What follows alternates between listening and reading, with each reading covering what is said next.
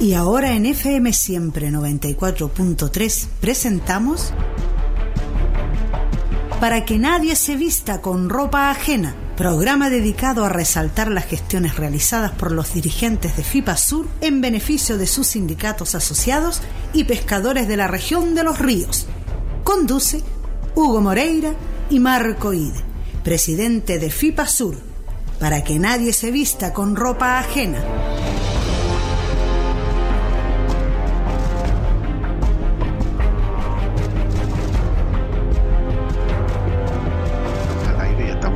Sí, sí, sí, sí, ya estamos al aire.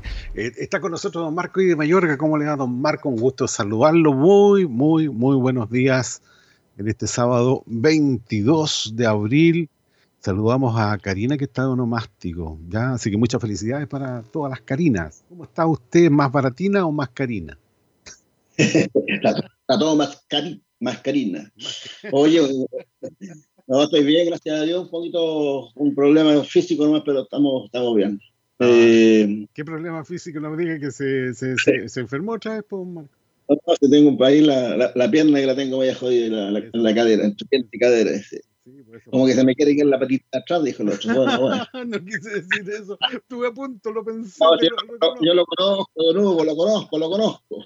Hoy primero un saludo a toda la gente que está escuchando el programa eh, no solo acá en la, región de los ríos, en las, por las comunidades de la, de la costa, Valdivia también, sino que también a través de Internuez, ah, Internuez eh, que nos escuchan, ¿cierto?, en varias, varias eh, regiones de, del país y también en el, en el, en el extranjero.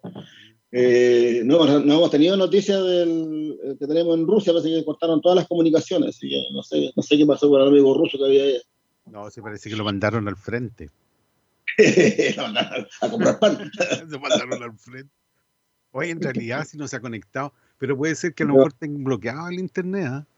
porque teníamos alto contacto ahí con los amigos, eh, amigos chilenos rusos que están en Rusia y que habitualmente se conectaban para contarnos cosas, pero ahora no, no algo tiene que haber ocurrido. No creo que los hayan expulsado, no sé. No hemos tenido contacto con ellos. Pero en todo caso no estaban en la guerra, ellos estaban trabajando ya parte, ¿no es cierto?, de su actividad profesional. Esperemos, ¿no es cierto?, que estén en buenas condiciones de salud. Sí.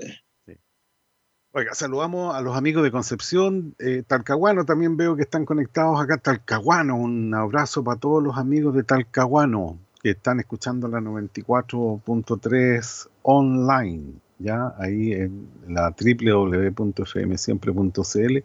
También nos escuchan por eh, la plataforma, la plataforma o la app Tuning. De ahí también eh, buscar por Radio FM siempre Valdivia. Y nos encuentra también en Tuning. ¿Usted tiene Tuning, don Marco? Tengo Tuning, Tunas, tengo de todo.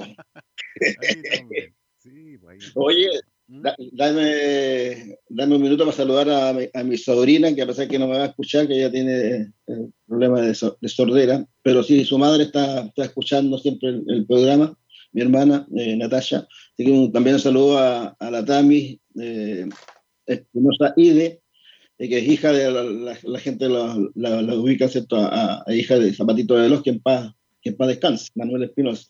Así que un, un gran abrazo a mi, a mi sobrina a la distancia. un abrazo también, que lo pase muy bien. ¿Ella tiene sordera de, de alguna enfermedad, alguna cosa? Mira, eh, son cosas familiares, pero a, lo voy a confidenciar ahí. Eh, no, ella, ella, nació bien cuando falleció su padre en el accidente, trágico accidente que fue Camilo a Niebla, acá cerca, cercano al 18 de septiembre fue, hace harto años ya. Eh, después, como el año quedó, le vino eso. No, saben qué es lo que es porque tiene todo, su, todo bien en sus oídos, pero no, no, no, hay que no, no ha escuchado más ojalá que Dios quiera que se, mejore. Oiga, Marco, eh, vamos a tocar estos temas de pesca. Eh, tenemos voces también, eh, voces con protagonistas importantes del país de la pesca artesanal. Estamos hablando del subsecretario, ¿no es cierto?, a nivel nacional, en una reunión que sostuvo FIPASUR, la organización con sus siete directores, Marco y a la cabeza, el subsecretario, el subsecretario con su equipo también y ahí eh, se conversaron temas relacionados con el mundo de la pesca artesanal. Hay algunas cosas que se cuentan y otras que no se pueden contar, por razones obvias. Eh, pero eh, vamos a escuchar lo más importante de lo que dijo el subsecretario en esta reunión, Marco. Así que tengo algunos audios ahí que son importantes para los pescadores. Eh, durante el desarrollo del programa lo vamos a ir, a ir tocando. señalar también, Hugo, que hemos estado este, bastante activos en reuniones presenciales y también, ¿cómo le llaman? Híbridas. Híbridas, sí, cuando están por un lado presencial y el otro está en el computador. Exactamente. bueno, eh, con las nuevas autoridades ya todos saben, siento que ya, ya dimos cuenta de eso, estuvimos con la señora delegada presidencial, eh, Paola Peña, Peña Marín. Eh, y también después, y antes de ella habíamos estado con el subsecretario también de, de, de Pesca, y eh, con la Ceremi el, ayer, antes ayer estuvimos con la, ayer, ayer no, ¿cuándo fue el jueves? El jueves, el jueves estuvimos con la Ceremi de Economía y nos está faltando la otra Ceremi, ¿cierto? Que es con la que trabajamos, que es la Ceremi de, Obras Públicas, así que estamos también haciendo, coordinando la, la reunión. No hemos querido presionar mucho porque eh, recuerda que yo dije en el programa pasado que iba a venir el director nacional de la Dirección de Obras Portuarias, pero lamentablemente, como siempre, la autoridad de nivel central le aparece algún tema y no viaja, no, no están obligados a no, a no, viajar. Lo llama el ministro y hasta ahí no me llegó la, la intención de venir a reunirse con nosotros. Pero, eh, como te digo, ya pronto vamos a, reunirnos también con la, con la serie de, de Obras Públicas para ir viendo todo el tema de inversión de caletas, temas que ya, ya tratamos ya con la gobernadora respecto, ¿cierto?, a las caletas que eh, debiesen ser financiadas en eh, por este año, tanto con plata de FNR como con eh, plata sectorial. Así que estamos bastante optimistas con este nuevo gobierno. Ha sido un trato muy bueno con las nuevas autoridades. Así que a nosotros no nos queda más que colaborar con el gobierno de turno, y eso lo, lo hemos dicho siempre. y eso también para algunos dirigentes que siguen llorando el gobierno anterior. La verdad que cuando uno es dirigente, ¿cierto? tiene que trabajar con, con los gobiernos que están, independientemente de la camiseta que, que, uno tenga, eh, porque los eh, presidentes ¿cierto? son elegidos por la mayoría de los, de los, ciudadanos y uno tiene que acatar eso. eso de eso se trata la, la, la democracia y, y, no estar poniéndole palitos, ¿cierto? haciendo caídas, haciendo llamados a paro, este, el gobierno está recién empezando, ya cuánto, un poco más de un mes, eh, y por lo tanto hay que darle tiempo para que todo esto se acomode. Nosotros siempre eh, le hemos dicho a las autoridades que para nosotros eh, es traumático los cambios de, de, gobierno, porque cambian todas las autoridades, entre que nos conozcan, entre nos faltan ahí los que les soplan al oído cosas que no corresponden, entonces pasan básicamente seis, siete meses, pero esta vez han dado bastante rápida este acoplamiento entre la dirigencia de la pesca artesanal con las autoridades al menos eh, regionales, e incluso también algunas nacionales, como por ejemplo la, la, jefa de gabinete del señor ministro, que ya tenemos comunicación directa con ella. Bueno, lo, que, lo, que, tú dices, te, toda la razón, Marco, porque resulta que no, no cumple un mes el gobierno eh, y tú ya le están dando como tarro. Eh, tienen que pasar las cosas lentamente, si no se puede acelerar nada.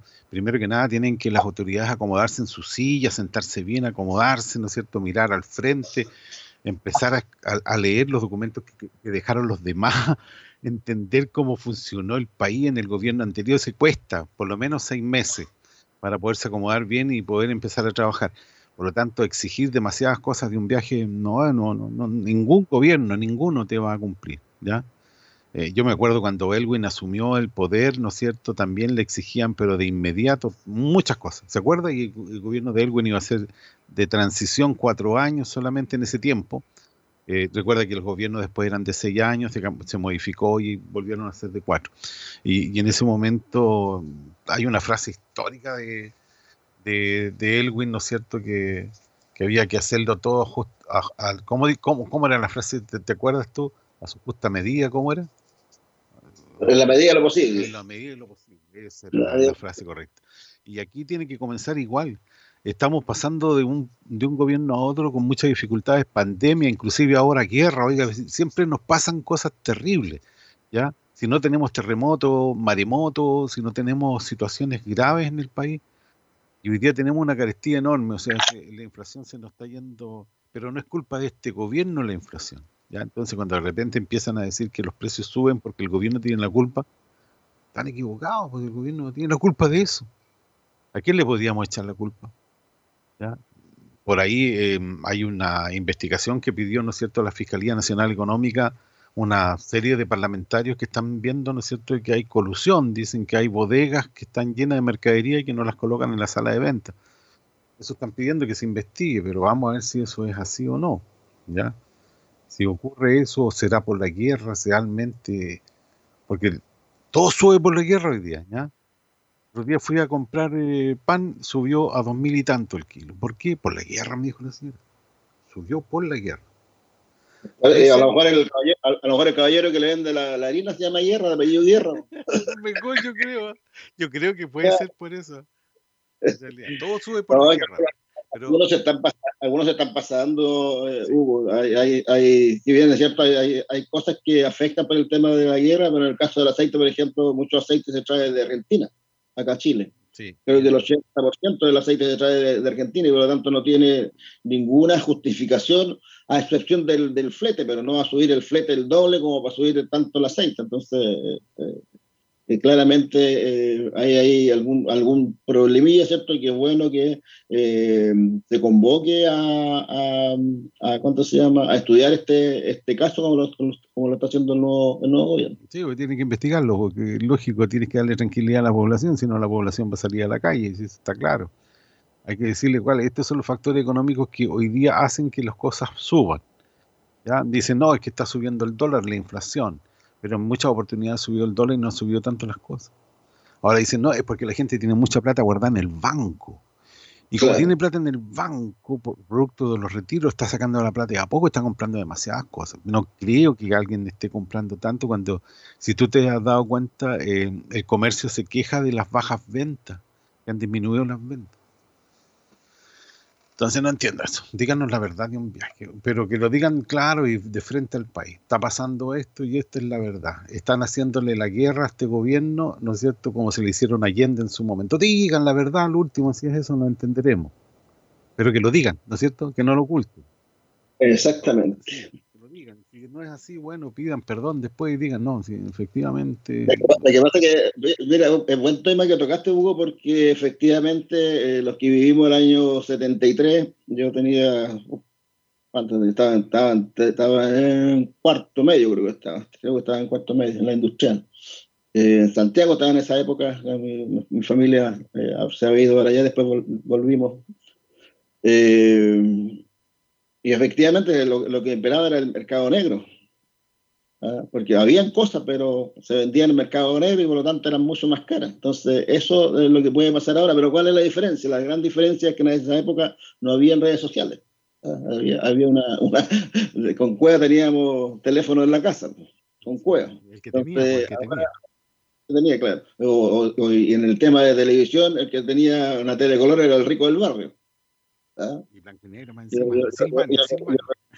yo, recuerdo, yo recuerdo hay un vecino que tenía una especie de cine con una tele y veíamos a todos los cabros a ver, a ver las películas, ahí, Bonanza, el Gran Chaparral, todos esos bonos animados que había en el show de Porky, todas, todas esas cosas en esa, en esa, en esa época era una época más, más, más sana. Pero como te digo, eh, eh, cosas habían, se había, estaban fondeadas. Entonces acá, si se pretende hacer lo mismo, yo creo que le salía el tiro por la culata, porque ahora con el tema de redes sociales ya es fácil, ya eh, uno detecta una cosa y al tiro publicarla, ¿cierto? Ya, y tan, todo el tema de la fiscalía eh, económica y todo ese tipo de cosas que están ya, instituciones que ya están investigando estos, estos posibles casos de corrupción.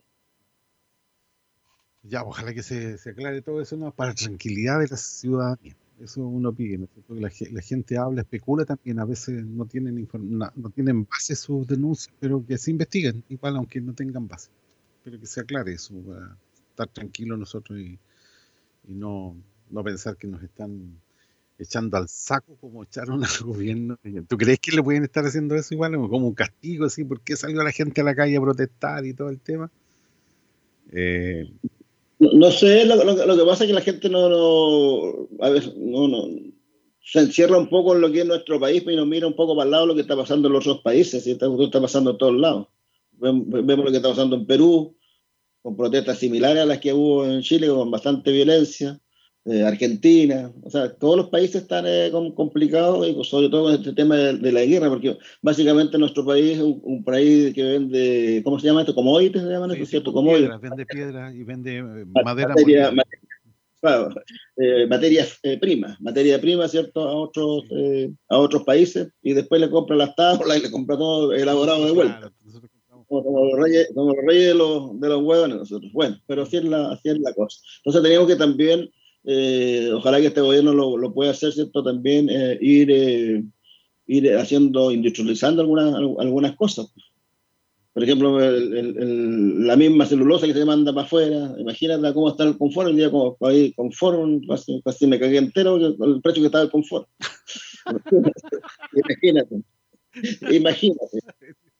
La, toalla no, la, la toalla nueva igual, entonces me imagino que vienen de afuera esas cuestiones, pues, no, sé si la harán acá, pero los precios están súper altos. No, no. Y ya lo, comentamos, lo comentábamos en el programa pasado respecto al tema de confort, cómo se ha ido achicando el rollo, cómo se ha ido el papel, eh, ¿cómo se llama? Eh, adelgazando, no, adelgazando, adelgazando el, papel, o sea, hay que darle como ocupar medio rollo para para limpiarte tus necesidades, por, lo menos. Entonces, eh, y eso obviamente que nos, en realidad que nos están cagando por todos lados. Sí, no, sí es verdad, sí. Oye, pero hay otra, hay otra cosa que también importa acá, porque estaba escuchando a un parlamentario, no voy a decir de qué partido es, para no dedicar al partido, porque son, no, porque después se pueden molestar los del partido. Ya, está pidiendo que se apruebe el TTP-11, ¿ya? Y yo he escuchado a hartos especialistas y no sé cuál de todos dice la verdad, pero por lo menos en una discusión que hubo en la red de la noche, había un chileno y un... No, eran los dos chilenos, estaban discutiendo, pero de diferentes eh, aspectos sobre el TTP-11. Me llamó mucho la atención, por ejemplo, que si tú, si Chile firma un tratado, después no puede, no puede em, hacer industrialización de las piedras que le está vendiendo. Si mañana, por ejemplo, Chile le vende piedras de cobre a, o exporta las piedras de cobre, después ya no puede procesar el cobre, porque si lo procesa tendría la empresa a la cual le vendiste la piedra va a decir que tú estás haciéndole competencia desleal. y te va a acusar y vaya a perder cuántos miles de dólares, por lo tanto ya estaríamos...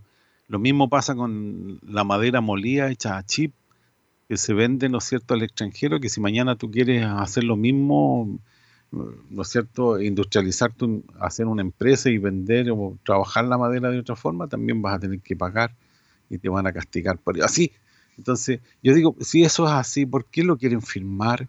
¿Y por qué quieren exigir que se firme el tratado ese de TTP-11? Una cosa que nadie está clara con respecto a eso, ni el gobierno ha hablado, ni el gobierno anterior tampoco habló, pero lo defienden, es como si defendiéramos, ¿no es cierto? Ya está bien, vendamos todas las piedras, no, no importa no vamos a poder ah, procesar ni hacer nada porque vamos a salir perjudicados. Pero hagámoslo nomás. Es una cosa así como matriculemos el país para siempre, dejémoslo para siempre matriculado en esto que no podemos trabajar ni industrializarnos en nada.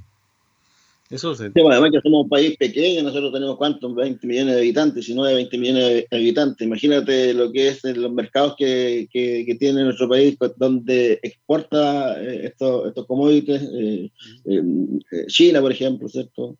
probablemente la, misma Rusia también se exporta bastante también. y que son países que están en este minuto con, el tema de la guerra y están, están en el vaivén. Y cualquier cosita que afecte Mira, el otro día hubo, una, eh, hubo una, un paro, una paralización de, la, de, de, los mineros en, Perú de cobre y el precio subió al tiro. Entonces, cualquier cosa que afecte eh, eh, la cadena, por llamarlo de alguna manera, ¿cierto? Empieza allá, ya sube el, sube el, cobre, que es bueno para Chile, pero ya una vez que ya se vuelve a trabajar, se baja. Entonces, hay mucho, mucho vaivén de sub y baja de los precios de, de los commodities. Eso tiene, como cierto al principio, tiene relación también con el tema del, dólar eh, y tiene relación con todo esto que está pasando a nivel internacional. Bueno, ojalá que la cosa termine, la guerra termine pronto eh, y que tengamos la posibilidad de volver. No va, a costar mucho volver a la normalidad, pero al menos sin guerra podemos empezar a vivir más tranquilos. Hugo, ¿qué le parece a usted? La, yo lo, he escuchado así nomás, eh, no, lo he estudiado bien, pero lo que se está planteando de eh, poder hacer bonificación para la, para la gente, para, la población, para todos, dicho, por el tema de la canasta básica, ¿cierto? A través de, están viendo el sistema, y esto puede ser a través de tarjeta, eh, cosa que la gente gaste solamente en la, en la canasta y no gaste la plata en otras cosas. ¿Qué le parece eso? Eh, yo creo que sí, podría ser, pero vamos a ver de cuánto estamos hablando, de descuentos o de... A ver, yo lo escuché de la siguiente manera, ¿ya? Por ejemplo, si tú estás comprando en un supermercado, va a tener una, tarjeta de descuento que tú vas a pasar la tarjeta y, el supermercado te va a hacer un descuento. Pero no he visto, por ejemplo, eso de que mm, te vayan a pasar plata para que tú a libre elección compres donde quieras. Tengo entendido que no. Creo que sí. hay varias alternativas que están barajando, todavía no se sabe cuál va, cuál va, a ser. Pero eh, Claro, porque lo, que pasa es que si tú, o sea, no quieren hacer lo que era el IFE en el momento que el IFE que hacía con uno, uno con la plata del IFE la gastaba en, todo, no, no, la gastaban en, alimentos, o sea, acá tiene que ser algo, está, quieren hacer algo específico para los alimentos y la canasta básica. Y la única forma de poder eh, controlar eso es que sea a través de alguna tarjeta, ¿cierto?, que permita a uno comprar en el supermercado, si es que es un bono, eh, eh, solamente alimento, ¿no? No, puede, no puede gastarlo en otra cosa que no sea alimento. Es como, la, como la tarjeta de los estudiantes, los estudiantes no tienen una tarjeta así, parece, de, sí, sí, pues, sí, exactamente, con 1.600 pesos diarios creo que pueden sobrevivir los estudiantes imagino que nosotros no parecido. Pero como con tanta plata, hombre. No, sí. ¿Quién dijo, qué, ministro dijo que con 1.200 pesos se podía ah, comer perfectamente? Perdió la pega el ministro. Oiga, no, sí, esperemos que sea una ayuda concreta. Por un lado decían, por ejemplo, que iban a quitarle el IVA a los productos, pero eso es un negocio para los negociantes. O sea, al final de cuentas no te van a bajar el precio porque porque mucho, mucho acá, mira, yo tengo una cosa. Hoy día, cuando tú compras con tarjeta, se supone que la, la y me di cuenta, y me he dado muchas veces cuenta de este detalle, que tú pagas con tarjeta y se supone que el voucher de la maquinita es una boleta, ¿cierto? Uno cree eso, pero es falso porque te están haciendo una transferencia, no te están haciendo una venta. Entonces, cuando tú compras y pones la y pasas la tarjeta, lo que hace el comerciante es transferirte de tu tarjeta a su cuenta. Por lo tanto, no hay boleta, no hay pago de IVA, no hay, no hay, no hay, em, o sea, tu impuesto se fue al bolsillo del comerciante, en otras palabras. Y eso está pasando mucho acá en, y no sé, y no sé si se han dado cuenta las autoridades de eso o no. Pero yo em, yo no me voy a poner a alegar con el comerciante. Pero de repente te entrega el voucher y después te llega la notificación, ¿no es cierto?, que te dice, ha transferido caja vecina no sé cuántas lucas. Lo que compré se supone que no se fue en impuestos, o sea, mis impuestos se los robó el comerciante. Eso está pasando. ¿Ah? Eh, sí, lo que pasa es que algunas autorizadas para, como el Transbank, por ejemplo, eso sí, pues tú pagas a través de Transbank, sí, te, te, te sale como... Saber, ¿tú, crees que todo el mundo sabe si la gente va y compra nomás? No, está, no está preguntando que su máquina de quién es, no te dicen eso. Oye, Hugo, eh, el tema del IVA diferenciado no, es una cosa nueva, ¿eh? esto se está aplicando, de hecho nosotros hemos estado estudiando ese tema justamente por el tema del pescado eh, en España, por ejemplo. En España hay, hay IVA diferenciados en el tema de la alimentación y varía entre, el, hay uno del tipo reducido que es el 10% y el súper reducido que es un 4%. Que, que se consideran productos de alimentación aquellos que pueden servir como alimento para humanos o animales. Eh, dice, dice que todos estos productos eh, están sujetos al 10% del IVA, salvo aquellos que se consideran alimentos de primera necesidad, como la leche, los huevos, la fruta y verduras, el pan o las legumbres que se agravan con el tipo de eh, tipo súper reducido del 4%. Pero dice, señala la nota también que dice, no obstante, hay ciertos alimentos que no se encuadran en ninguna de estas categorías, como las bebidas azucaradas o alcohólicas, a la que se le aplica el IVA del tipo general, que en España es del 21%, no, no el 19% como acá. Entonces, esto ya se ha hecho en otros países, yo creo que también es una buena, es una buena eh, medida. De hecho, al, pescado creo que le aplican el 10%, parece. También, 10%. Bueno, ojalá que. pero, el pescado, ¿para qué vamos a hablar de IVA? Si que básicamente no, no, no, no, no, se paga casi IVA en el, tema de las transacciones de pescado. Son muy pocos los comerciantes que, que pagan, pagan Los supermercados no, por los supermercados. Ah, claro, cuando son procesados nomás, pero el pescado fresco, por ejemplo, pasa colado. Sí, nadie paga IVA aquí. Si tú vas a la pescadería, te venden boletas. Eh, nos separamos un instante, Marco, volvemos porque estamos haciendo el programa para que nadie se vista con ropa ajena. Escuche, para que nadie se vista con ropa ajena. Ahora, el día martes a las 10.30 horas. Resumen de noticias que los pescadores deben conocer. Conduce Marco I. de Mayorga, presidente de FIPASUR. Para que nadie se vista con ropa ajena sábado a las 11.30 horas y el día martes a las 10.30 horas. Es una invitación de FIPA Sur y FM Siempre. Mucho más que música.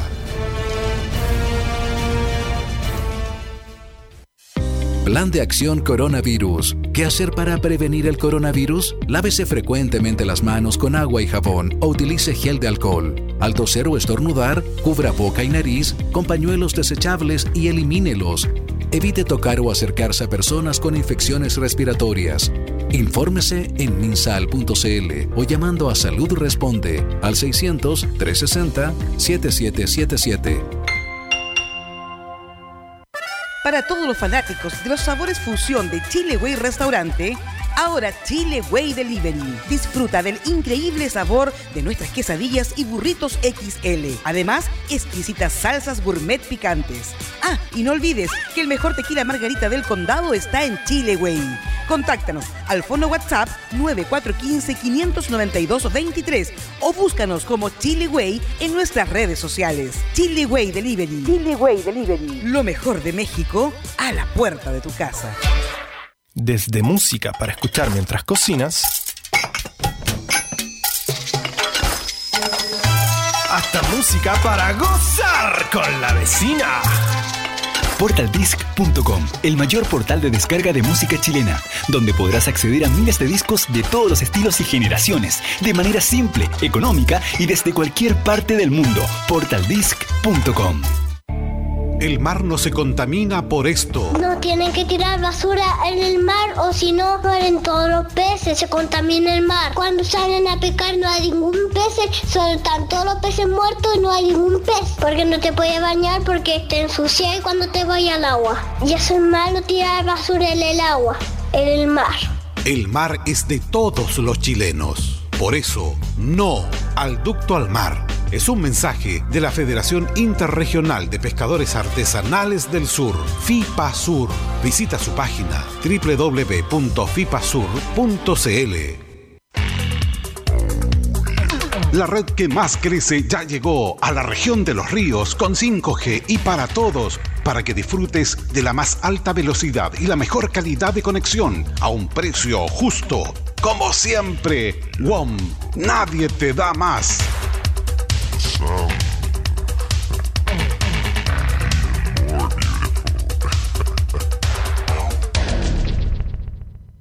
Para todos los fanáticos de los sabores fusión de Chile Way Restaurante, Ahora Chile Way Delivery. Disfruta del increíble sabor de nuestras quesadillas y burritos XL. Además, exquisitas salsas gourmet picantes. Ah, y no olvides que el mejor tequila margarita del condado está en Chile Way. Contáctanos al fono WhatsApp 9415-592-23 o búscanos como Chile Way en nuestras redes sociales. Chile Way Delivery. Chile Way Delivery. Lo mejor de México a la puerta de tu casa. Carabineros de Chile les recuerda, si no es estrictamente necesario, no salga de su hogar, con el fin de evitar circular por espacios públicos que registren aglomeraciones. Al toser o estornudar, cúbrase la boca y la nariz con el codo flexionado o con un pañuelo. Bote el pañuelo de inmediato y lávese las manos con un desinfectante a base de alcohol o bien con agua y jabón. Mantenga al menos un metro de distancia entre usted y las demás personas, especialmente con aquellas que tosan, estornuden y tengan fiebre. Evite tocarse la cara, particularmente los ojos, la nariz y la boca. Si tiene fiebre, tos y dificultad para respirar, solicite atención médica de inmediato. Manténgase informado y siga al pie de la letra las recomendaciones de las autoridades sanitarias. 94.3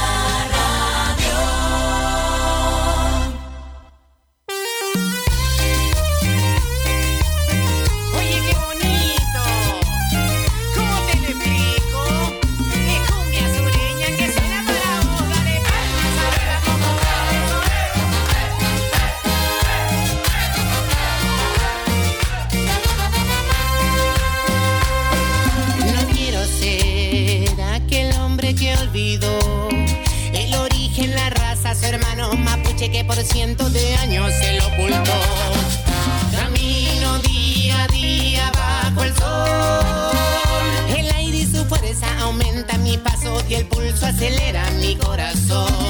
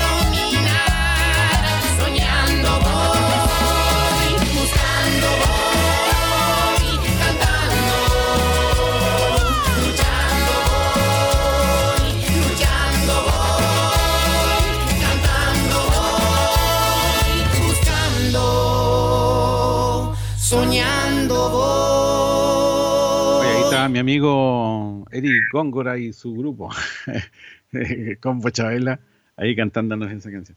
Oiga, son la... No, no puedo decirla ahora porque este programa se repite el día... Vamos a estar al aire el día 26 de vuelta, ¿ya? El día martes lo vamos a repetir para los que no lo alcanzaron a escuchar completo el día de hoy.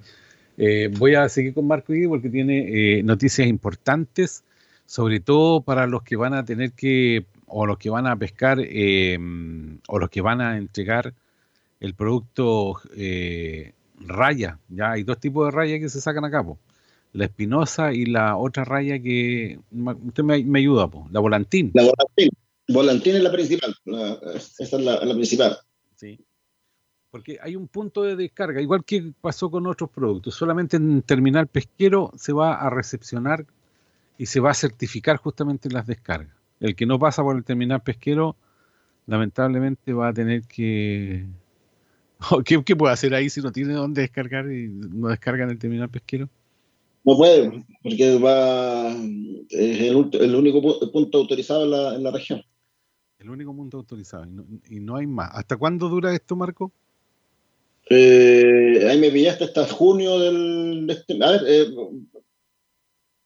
Recapitulemos. Resuelve, dice, los armadores artesanales autorizados, dice, para operar en la pesquería de los recursos Raya Volantín eh, y Raya Espinosa eh, en la región de los ríos, en virtud de la cuota fijada por el Ministerio de Economía, Fomento y Turismo, podrán realizar su actividad cualquier horario en el marco del autorizado por la Subsecretaría de Pesca y Acuicultura. Segundo, el desembarque de los recursos Raya Volantín y Raya Espinosa en el terminal pesquero de Niebla, único punto autorizado en la región de los ríos, deberá realizarse exclusivamente en horario de 9 a 21 horas.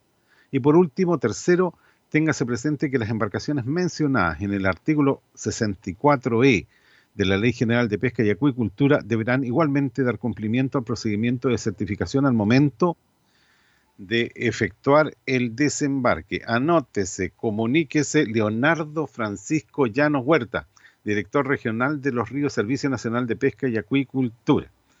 Esa es la, resolución, Marcos, que...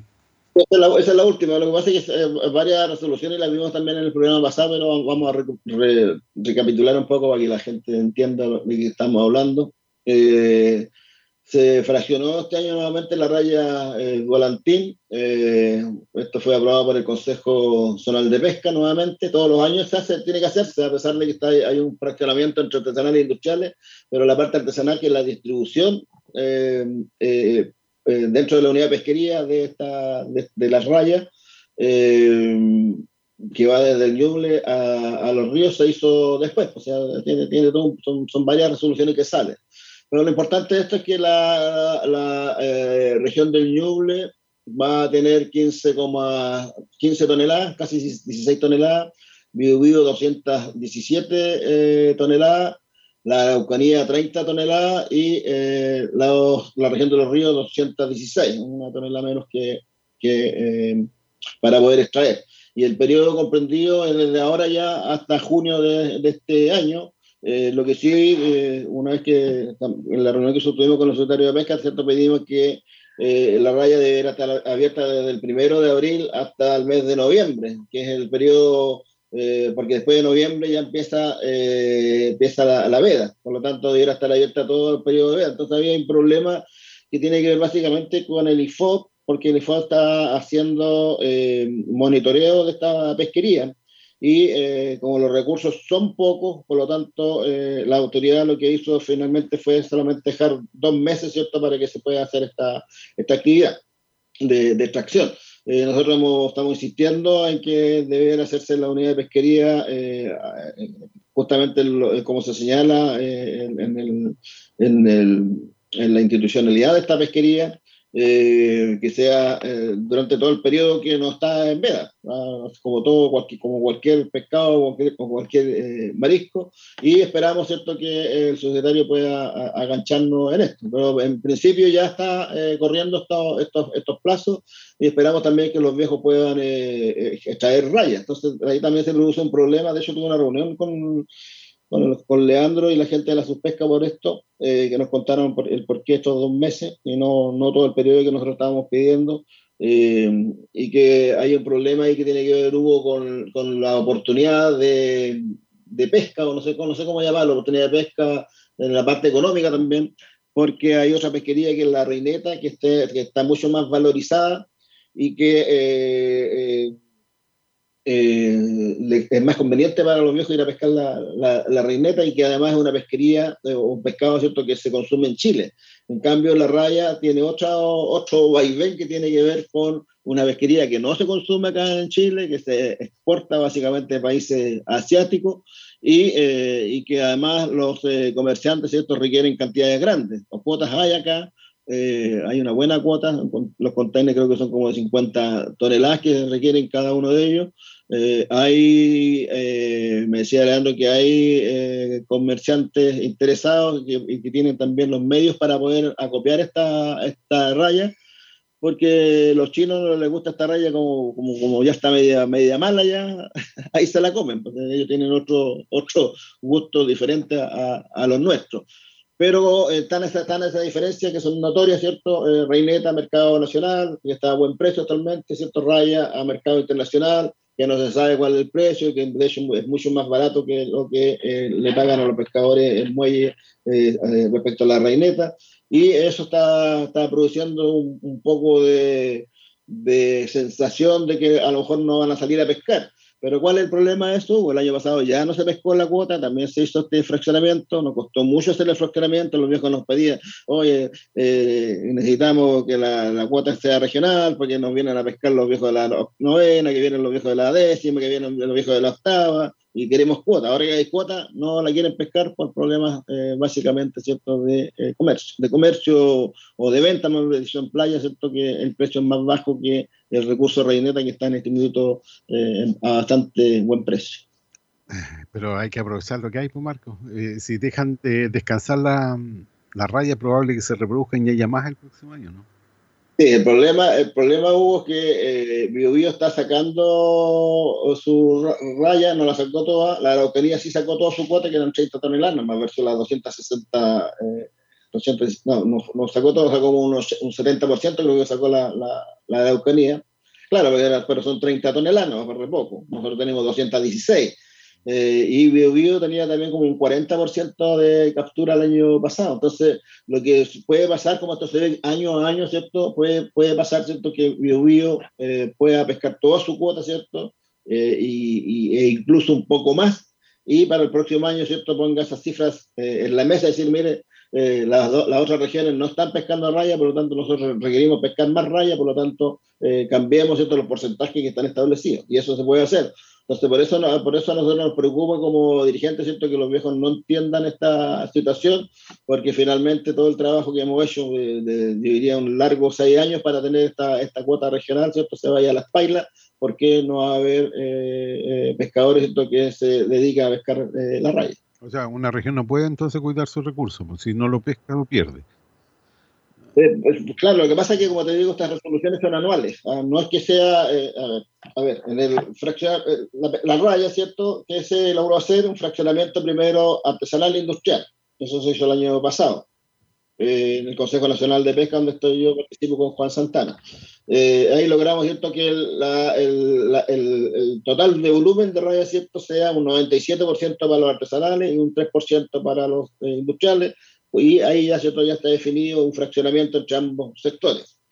Entonces, de la parte artesanal, ¿cierto? Del, del montón artesanal, ¿cierto? Se, uh, se distribuyó regionalmente, en porcentaje. Se hizo, un, se hizo eso, pero eso se hace eh, por un año. ¿Ah? Y eh, todos los años se hace no, no, nuevamente la consulta al consejo, a los consejos zonales de eh, Ñuble, de Biobío, la Araucanía y los Ríos. Eh, se hace nuevamente la consulta, ¿cierto?, para eh, mantener eh, la, el porcentaje de cuota. Pero como te digo, ahí es peligroso que, porque puede, ¿cierto?, puede que Biobío puede pescar toda su cuota y, y le falte cuota, ¿cierto?, en desmedro de, y las otras regiones, perdón, no, no la capturan. Por lo tanto, Bio, Bio puede decir, mire, nosotros pescamos eh, toda la cuota, no sé, en, en, en 20 días y nos faltó, eh, y hay más pescado y necesitamos, ¿cierto?, pescar más. Y ahí, ¿cierto?, vamos a entrar en problemas, porque nos pueden bajar la cuota nosotros. Ojo con eso. Sí, pues eso es lo, lo terrible de que pasa, pero ahora con la modificación de la ley, ma mañana a lo mejor eso puede cambiar, ¿eh? porque si yo quiero cuidar mi, mi ganado, como dijera un guaso, eh, no tengo para qué venderlo, tengo que seguirlo past haciendo pastar para que se engorde más y cuando esté más gordito, ahí voy a sacarle mejor precio. Y es probable que también eso se pueda hacer en la pesca artesanal, pues si tú matas el recurso, no va a haber, porque cuando se habla de sustentabilidad, entonces una región no podría hacer sustentabilidad con sus recursos. Claro, lo que pasa es que, no, lo que, pasa es que la, la, todas las pesquerías tienen una cuota global, ¿cierto?, de captura, eh, y esta cuota global de captura eh, está, obviamente está hecha o sacada, ¿cierto?, bajo criterios científicos y técnicos, sobre todo científicos, eh, por lo tanto lo que está haciendo, si bien es cierto por un lado, eh, yo comparto lo que tú estás diciendo, porque esa raya está, está, quedando en el agua, ¿cierto? Está quedando en el agua, pero eh, no olvidemos que también se puede producir lo que, eh, que otras regiones que no están dentro de la Unión de Pesquería, me refiero a que son las que pescan más, que tienen mayor cuota, que estamos hablando de la décima hacia el sur, ellos que les falta cuota porque como es mucha la, mucha la cantidad de embarcaciones, la, la, cuota que sea, ¿cierto? Se va rápidamente, por lo tanto le falta cuota, entonces no vaya a ser cosa que empiecen a sacar raya de acá. Ese, ese, ese, es el, tema. Entonces, bastante, tiene harta arista este, este problema eh, y esperamos que el subsecretario también le dé un poco de solución. Habría, eh, y, lo otro que tampoco se puede hacer raya porque eh, no hay historia de, de, pesca. En este momento tenemos cero, cero historia, el año pasado no se, no se pescó nada. y por lo tanto tampoco puede hacerte una historia, un historial de pesca para hacer un RAE con las embarcaciones que hay porque eso permitiría, ¿cierto?, en el fondo después eh, todo un negocio que se hace con otras pesquerías como la sardina, ¿cierto?, la, misma merluza eh, austral, donde están en RAE, ¿cierto?, y el viejo no pesca la, la, sardina se la vende a otra persona de la macrozona, ¿cierto?, y se saca en otro, en otro lado. Entonces, pero ahí ya entra a tallar otro, otro negocio que a mí, la, verdad que a mí no, no, no, me gusta hacer negocio porque finalmente el que pierde eh, es el recurso y en segundo eh, lugar pierden los tripulantes porque muchas veces eh, cuando se hacen estas transferencias de cuota los tripulantes son los que pierden porque no se les entrega lo, los recursos ya que la ley establece que se debe repartir esa cuota con la, la última tripulación. Eh, y esa tripulación, eh, los viejos como estamos en Chile, ¿cierto? Ya la ley, ya la trampa, lo que hace normalmente, no todo, pero normalmente se hace es que se pone eh, una embarcación, por ejemplo, que tenía una tripulación de 10 personas trabajando normalmente, ¿cierto? Hacen un último zarpe con cuatro personas y muchas veces de ellos familiares y por lo tanto están cumpliendo con la ley y por lo tanto se reparten la plata entre la familia. ¿Qué te parece? Estamos en Chile. Estamos en Chile, lamentablemente, que esas cosas se ocurren aquí y en todas partes ocurren ese tipo de cosas. Oye, Marco, pasemos a otro punto. ¿Qué te parece si hablamos un poquito sobre, ¿no es cierto?, una actividad que se desarrolló, no sé, usted me va a decir cuándo, pero es la mesa de trabajo intersectorial, buceo seguro en la región de los ríos. Este es un protocolo de vigilancia de trabajadores y trabajadoras expuestos a condiciones hiperbáricas, o sea, estamos hablando de presión, ¿ya? Presión y todas esas cosas que pasan cuando las la, forma de trabajo está, eh, está en riesgo.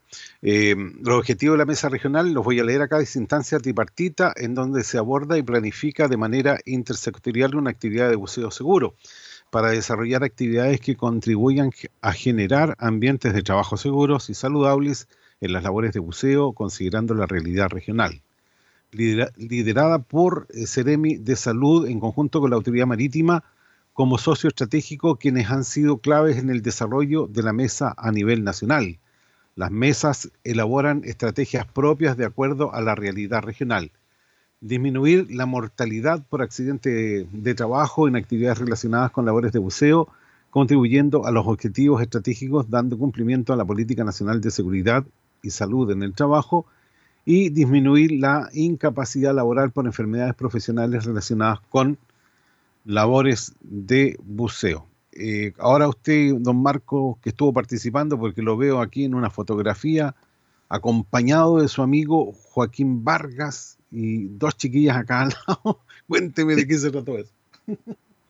No, esa, esa, foto es antigua porque la, la, la, verdad que esta mesa se, se, se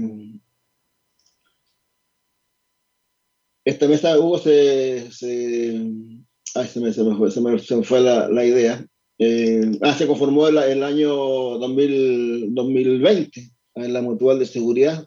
Eh, en, eh, en, el, en, el, auditorio de la, de la autoridad eh, y con las autoridades que habían en la, en la época, eh, y de ahí, ¿cierto? Se tuvieron algunas pocas eh, reuniones y eh, ya después por el tema de pandemia ya más no se, no se pudo hacer. El año pasado se, se, había citado, pero después otra vez se volvió a Chapachá y ahora ya se hizo una primera reunión donde se eligió nuevo secretario eh, para, para esta, esta mesa y eh, ir viendo ya los, los, los, temas que vamos a ir eh, tratando. Eh, pero básicamente esta mesa está constituida por la secretaria, la, secretaria, la Ceremi de, de Salud, el Servicio de Salud, la editora del Servicio de Salud de la región de los ríos, eh, gente también de la Dirección General del Territorio Marítimo, del Servicio Nacional de Pesca eh, y eh, algunas eh, eh, empresas también, ¿cierto?, que se dedican a, al rubro de, del buceo.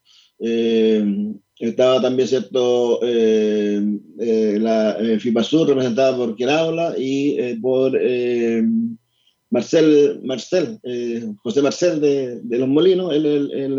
los dos vamos a esta, a esta mesa. También está la Mutual de Seguridad. Marco, para que, no se, para que no se moleste José, es José Martel. Usted le dijo Marcel. Mar, no, Corrijamos porque se puede molestar José. Martel, dije, Martel, dije Martel. Sonó como Cel, pero es Martel. Si no conozco de Cabrosico, no lo no. Eh, del Instituto de Seguridad del Trabajo del IST y eh, algunas eh, empresas como Delfín, Delfín Sur de Espacio y, y, otras más. Entonces la idea es, como decía esto, ¿cierto? monitorear un poco la, la, implementación de las actividades comprometidas en el programa de trabajo elaborado por la mesa, que hay, hay todo un programa y todo esto está, ¿cierto?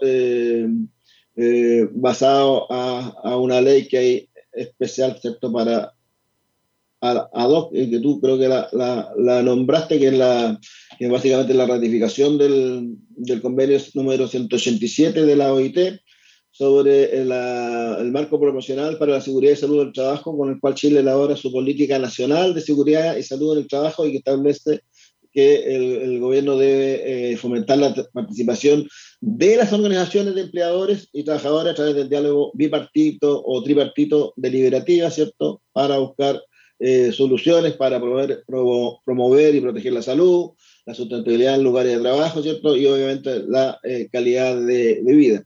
Se fue una buena reunión, como te digo, para ya elegir al nuevo secretario y eh, ya empezar a, trabajar y establecer algunas reuniones anuales. Creo que vamos a tener tres reuniones anuales ordinarias, pero también van a haber reuniones extraordinarias, ¿cierto? De, de hecho, ahora para ya ir viendo, ¿cierto?, qué es lo que vamos a hacer y hacer un diagnóstico eh, respecto a cómo está el tema del de, eh, el buceo, respecto también a las enfermedades que se producen por el tipo de buceo. Y yo planteé un caso, Hugo, ahí que, que nos costó y que nos, nos está preocupando harto, eh, pero también, gracias a Dios, no, no, no han habido muchos accidentes de buceo, pero que tenía que ver con el fallecimiento de un buzo que estaba trabajando en la, en la Navajuela, en la octava región, y le dio mal depresión y eh, lo llevaron al hospital, ¿cierto? Y lamentablemente después falleció y el certificado médico indicaba, ¿cierto?, que eh, el fallecimiento se produjo por eh, ataque al corazón. Y el seguro no pagó, no pagó, no, no, se pagó el seguro, no le pagaron a la familia el, el, seguro y eso es un tema que nos complica bastante porque, y lo, lo plantea yo, porque tiene que haber también una coordinación con el servicio de salud, ¿cierto? Eh, y con los médicos respecto a eh, efectivamente que la causa del fallecimiento eh, fue el mal de presión, ¿cierto? Y el desenlace fue el tema del ataque al corazón. Entonces, entonces los certificados tienen que ser de esa forma, de, de, explicar, ¿cierto? Que esto fue por un accidente de buceo y no por ataque al corazón como se plantea. Entonces, en esta mesa vamos a ir viendo todos esos temas. Eh, también eh, vamos a ir viendo temas de eh, los requisitos que tienen que tener los buzos mariscadores. Yo le decía que nuestra gente está envejeciendo bastante, tampoco hay, hay, pocos nuevos buzos. Los, buzos básicamente aprenden, la, mayoría aprende porque le enseñó el papá o, o los, o los viejos de la caleta le enseñaron y no tiene tampoco la, la, parte técnica o, la parte de estudio, ¿cierto?, respecto eh, a, a, lo que significa ser un buzo eh, mariscador, las tablas de descompresión, tampoco se las, las saben leer, entonces eh, hay que hacer todo un trabajo para también ir perfeccionando la labor de buzo mariscador para la nueva generación. Claro, y también dotar a la región con una estas, ¿cómo se llama?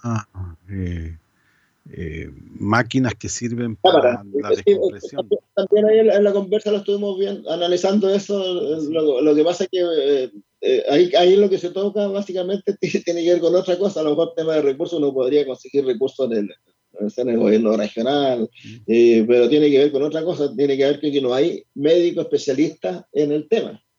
¿Ah? porque no cualquiera puede manejar estas estas estas máquinas. ¿ah? De hecho, hay pocas maquinarias en, nuestro, en nuestro país, cámaras hiperbáricas, y que no solo sirven para tratar este tema del mal de presión, sino que también para hacer eh, operaciones, eh, eh, este tema de kinesiólogo, kinesiológico también, ¿cierto? De, que se le hacen las personas cuando están, enfermas. Entonces, pero el, el, el, ¿cómo llamarlo? El, problema básico es que no hay gente capacitada, no hay médicos. Entonces yo le decía, pero eso no, eso no debiera ser impedimento, ¿cierto?, para que podamos nosotros tener una cámara en nuestra, en nuestra región. Porque eh, efectivamente eh, está el problema, está el estado el problema, si bien es cierto, no hay muchos casos, pero sí hay otras, eh, hay otras cosas que se pueden hacer con la cámara en beneficio también de la salud de otras personas. Entonces, es un tema que está planteado en esta mesa regional. Sí, pero yo creo que, yo creo que para manejar esa máquina el especialista tiene que estar presente, pero generalmente la manejan técnicos, no son los médicos mismos los que se meten a, la máquina. Eh, claro, ellos pueden estar eh, presenciando, ¿no es cierto?, cómo se está... Que eso me han explicado a mí, que no, no, no necesitan un, médico necesariamente. De hecho, los futbolistas también tienen o también utilizan las máquinas estas de, de presión. Pero bueno, a veces habría que estudiarlo más y si es necesario deberían comprarla. Mejor tenerla que no tenerla, ¿no?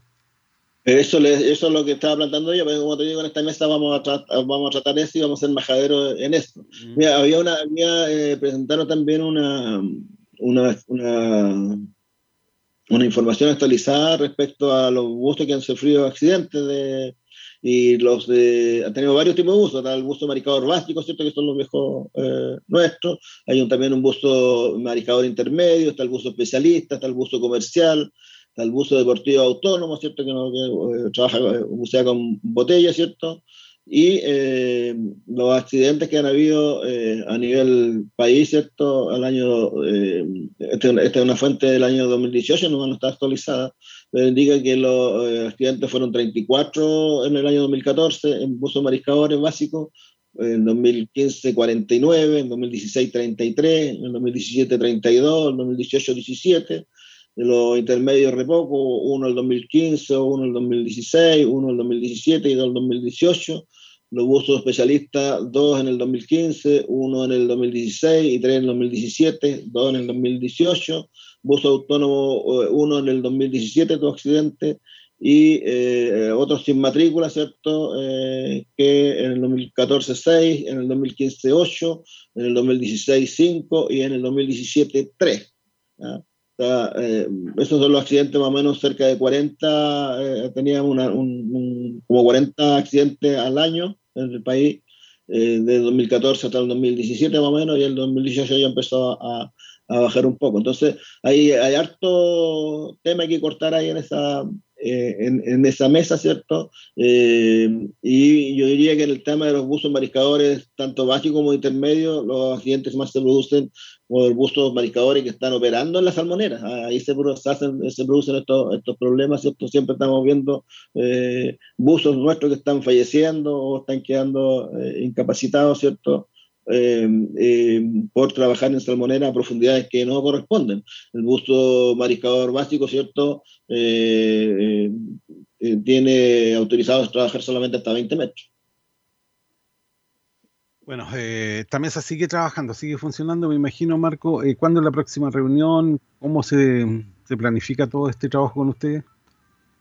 Bueno, ahí de parte de la, de la Seremía de Salud, ¿cierto? Ahí está ahí una coordinadora, ella es la que hace las, citaciones. Pedimos que se haga luego una citación porque en esta primera reunión lamentablemente no llegaron todos los, miembros de esta mesa. De hecho, faltaba eh, la autoridad marítima, que es la que tiene que también entregar una información más correcta al respecto, ¿cierto?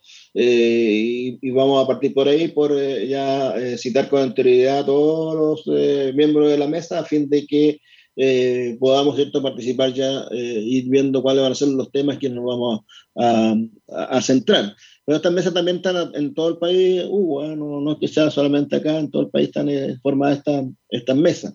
Y a propósito que está también la Federación de, de, de MEWIN, la FEPACOM, dentro de esta, de esta mesa, saludar al nuevo presidente, tiene nuevo presidente, creo que renunció Joaquín Vargas, por lo que me dijeron, y el nuevo presidente de la federación es nuestro amigo el Tito Ortiz. Así que un gran saludo para, para Tito y para todos los demás miembros del directorio que fueron electos durante esta, esta semana. Sí, verdad, que cambió directorio esa federación. Y aprovechamos que estamos en las elecciones, Hugo, eh, Hugo el martes eh, hay también elección del sindicato de Caleta al Piojo. El martes de las 4 a las 6 de la tarde en la Caleta del Piojo va a ir elecciones del nuevo directorio. El 26. No hay mucha, no, el 26, martes 26, ¿cierto? Sí, sí. No va a haber mucha novedad porque se eligen cinco personas y solamente se inscribieron cinco, así que la, la, la novedad no va a ser quién va a ser el presidente o, o, o va a ser la distribución de los cargos. Uh -huh. Sí, los candidatos, ¿los, los nombres los tienen? Va a ser una elección con poca emoción, le dije yo a, a, a pero, pero, ¿tienen los nombres ustedes? ¿Cuáles son los candidatos? Eh, sí, sí, los tengo por ahí. Está José Ávila.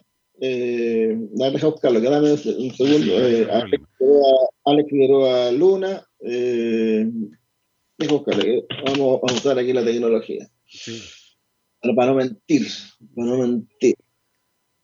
Eh, a ver, ¿qué pasó aquí?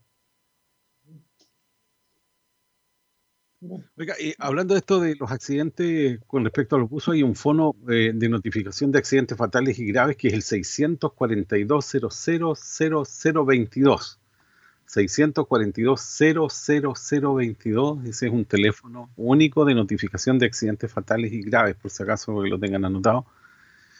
Y sobre lo, los accidentes, dice accidentes graves del trabajo, eh, que ocurra en condiciones hiperbáricas, dice, accidentes que ocurran en ambientes con presión atmosférica mayor a la del nivel del mar. Eh, también dice, ¿cuándo no notificar ni suspender las faenas? Cuando se produzca una herida superficial que no comprometa la estructura del cuerpo afectada. ¿Cuándo notificar y suspender las faenas? Uno, frente a accidentes ocurridos a trabajadores, trabajadoras que realizan labores de buceo. Dos, frente a accidentes ocurridos a trabajadores y trabajadoras que operan desde el interior de cámaras hiperbáricas. Tres, cuando el trabajador o trabajador experimenta o presente molestias o síntomas luego de las labores de buceo o de cámara hiperbárica, como compromiso de conciencia y o dificultad para concentrarse, convulsiones, dificultad respiratoria y o tos irrit irritativa, dolor agudo de las articulaciones, dolor invalidante de algunas piezas dental o cara, manchas vi violáceas en la piel, vértigo, mareos y o pérdida de audición, dificultad para fijar la mirada. Esos son los, motivos, ¿no es cierto?, para notificar o suspender una faena cuando se trata de, de buceo. Ya. Uh -huh. eh, y no sé cuáles serían las medidas eh, ante esto, qué es lo que se debe, dónde tiene que ir, qué concurrir. Hay que llamar al teléfono, me imagino, nomás al 642-0022 para notificar sobre alguna situación de este tipo. Sí, lo, que se planteaba ayer era, era eh, perdón, en la reunión de esta semana era que no se saca nada llevarlo a la posta porque eh, este tipo de accidentes hay que llevarlo al, se lucha contra el tiempo. ¿ah? Hay que llevarlo rápidamente donde hay, hay, existe una cámara de descompresión que básicamente creo que Puerto Mono Q y creo que la otra está en Talcahuano. Sí. Más cercano. Entonces, es contra el tiempo esta, esta cosa. Oye, volviendo al, tema de los, volviendo al tema de los candidatos, está eh, José Ávila, actual presidente, Alex Figueroa Luna, ¿cierto? Eh, Fernando Vergara, Francisco Mancilla y nuestro querido amigo Sergio Agüero, al cual usted siempre le hace propaganda. Al Califa. Califa también. ¿Se acuerda, que, ¿Se acuerda que le hizo, ¿se acuerda usted de que le hizo ah, una propaganda? Hubo molestia. Marcelo se enojó, Marcelo se enojó, sí, me acuerdo. Hasta, hasta, unos brasileños salían apoyando a, a Sergio Agüero, ¿de acuerdo? Sí. ¿La tiene, ¿La tiene, por ahí eso? No, no, se, se, se borró. se borró. Así que los tres, los cinco eh, compañeros, ¿cierto? Van a, van a ir a luchar quién va a ser ahí, para en el fondo, para redistribuirse los cargos, ¿no? La votación. Porque ya no. Sí, no sí. Como, son cinco los que se eligen y son cinco candidatos, así que no. Van a ir los cinco. Van a quedar los cinco. Ahora, ¿quién va a quedar en el cargo principal de la presidencia? Eso lo tendrá que discutir después el directorio electo. Dependiendo de la votación, etcétera. Nos separamos un instante, Marco, tenemos galería comercial, volvemos porque también eh, estamos presentando eh, el programa más escuchado por los pescadores para que nadie se vista con ropa ajena. Ya volvemos. Bomberos te necesita. Ayúdanos a seguir cumpliendo con nuestra labor. El Cuerpo de Bomberos de Valdivia necesita de tu solidaridad. Deposita o transfiere a la cuenta corriente 7406 1062 del BCI. RUT 82 983 700-5. Correo electrónico valdivia arroba bomberos.cl. Tú eres parte de nuestros logros.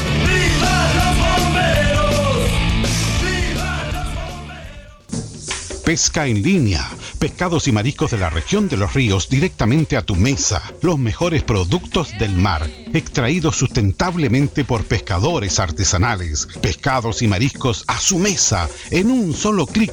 Visítenos en nuestra tienda virtual www.pescaenlinea.cl. La iniciativa es financiada por el Gobierno Regional de los Ríos y su Consejo Regional a través de la Corporación Regional de Desarrollo Productivo mediante su programa de Bienes Club.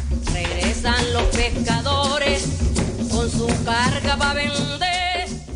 Frente a la situación actual del coronavirus, el Ministerio de Salud informa. Para prevenir el coronavirus, debes, al estornudar o toser, cubrir tu boca y nariz con un pañuelo desechable o con el antebrazo y nunca con la mano. Evitar acercarse a personas infectadas. Lavarte frecuentemente las manos con agua y jabón o utilizar gel de alcohol, sobre todo después de haber estado en contacto con alguien enfermo. Plan de acción de coronavirus. Ministerio de Salud, Gobierno de Chile. Para todos los fanáticos de los sabores fusión de Chile Way Restaurante, ahora Chile Way Delivery. Disfruta del increíble sabor de nuestras quesadillas y burritos XL. Además, exquisitas salsas gourmet picantes. Ah, y no olvides que el mejor tequila margarita del condado está en Chile Way. Contáctanos al fono WhatsApp 9415-592-23 o búscanos como Chile Way en nuestras redes sociales. Chile Way Delivery. Chile Way Delivery. Lo mejor de México a la puerta de tu casa. Atención, los músicos chilenos están pasando un momento muy difícil debido a la suspensión de todos los eventos en vivo. ¿Te gustaría apoyarlos descargando su música? La vida te toma la mano. Es muy simple. Ingresa a portaldisc.com, elige un disco, haz un aporte voluntario y recibe la descarga del disco en agradecimiento. Algo me sostiene y me impulsa a sonreír. Hay más de 5.000 artistas de todo Chile para apoyar. Portaldisc.com 11 años difundiendo música chilena. El sur está más conectado que nunca con la red que más crece.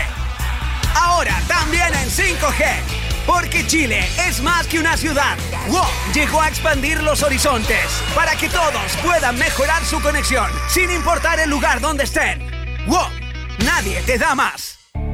El mar no se contamina por esto. No tienen que tirar basura en el mar o si no mueren todos los peces, se contamina el mar. Cuando salen a pescar no hay ningún pez, solo están todos los peces muertos y no hay ningún pez. Porque no te puedes bañar porque te ensucias cuando te vayas al agua. Y eso es malo tirar basura en el agua, en el mar. El mar es de todos los chilenos. Por eso, no al ducto al mar. Es un mensaje de la Federación Interregional de Pescadores Artesanales del Sur, FIPA Sur. Visita su página www.fipasur.cl. Carabineros de Chile te recomienda seguir las medidas anunciadas e implementadas por las autoridades de gobierno. Una de ellas, que rige desde el miércoles 8 de abril, es el uso obligatorio de mascarillas en todo el transporte público y privado remunerado de pasajeros, es decir, toda la población, sin excepción, usuarios de metro, trenes, buses, transportes colectivos, transportes aéreos y marítimos remunerados deberán utilizar en forma obligatoria su mascarilla. Carabineros de Chile. La prevención es nuestra esencia.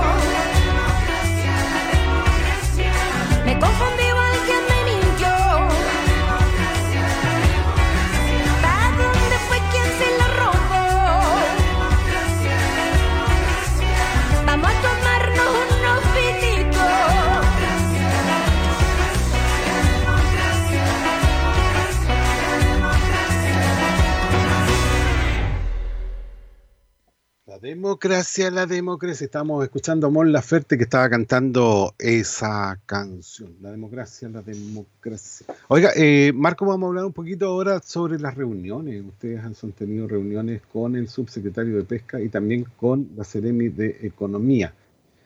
Pero antes de ir a ese audio, Marco, que es importante, por supuesto, que es una cosa que tenemos que transmitir, hay una situación que están viviendo los pescadores de Cuiro. No sé si usted se ha comunicado con la gente de Cuiro, Marco. Sí, señor. El presidente ya me, comunicó el mismo día de que habló en la, radio respecto a, a la problemática que, ellos tienen, una problemática bastante antigua que tiene que ver con relación con la, con la caleta. Y ahí estamos haciendo también la- las gestiones correspondientes, eh, porque acuérdate que tenemos una ley que es la ley de caleta. Tiene otro, tiene otro nombre que es más largo, desarrollo armónico de las caletas, pero es conocido como ley de caleta. Y en esa ley de caleta eh, eh, se permite cierto la expropiación de terrenos que no son eh, que son particulares ¿no? o que son de bienes incluso o, y- o también cierto se pueden ocupar también bienes eh, eh, perdón terrenos que son también de bienes nacionales. Y eh, estamos apurando por ese lado nosotros el tema de, de Wiro que además también hubo recuerda que en la reunión que tuvimos con la con la delegada presidencial se le se le comunicó, ¿cierto?, que también eh, Caleta Huiro, sin conocer este tema, eh, fue antes, eh, estaba también dentro de las caletas que van a ser eh, beneficiadas con eh, algún tipo de infraestructura por la parte de la Dirección de Obras Portuarias. Entonces, eh, obviamente que nosotros como federación le estamos dando todo el apoyo a, a- a David Cárcamo, que es el presidente, y, a- y obviamente al sindicato, porque eh, ya eh, existe ahí un problema largo eh, a través de con la TNC. Eh, eh, no se dio solución cuando estaba Alfredo Monasí, que era el, encargado, y ahora que está la otra señora, ¿cierto? No recuerdo el nombre de eso, se me, se me fue en este minuto. eh, tampoco se le ha dado solución, solamente, como decimos nosotros, pura, pura aspirina y esperamos cierto que esto se pueda también generar algún tipo de reunión con la gente de TNC para ir viendo cuál es la postura de ellos, pero nosotros nos vamos, nos vamos a, a regir por lo que dice la ley eh, de Caleta.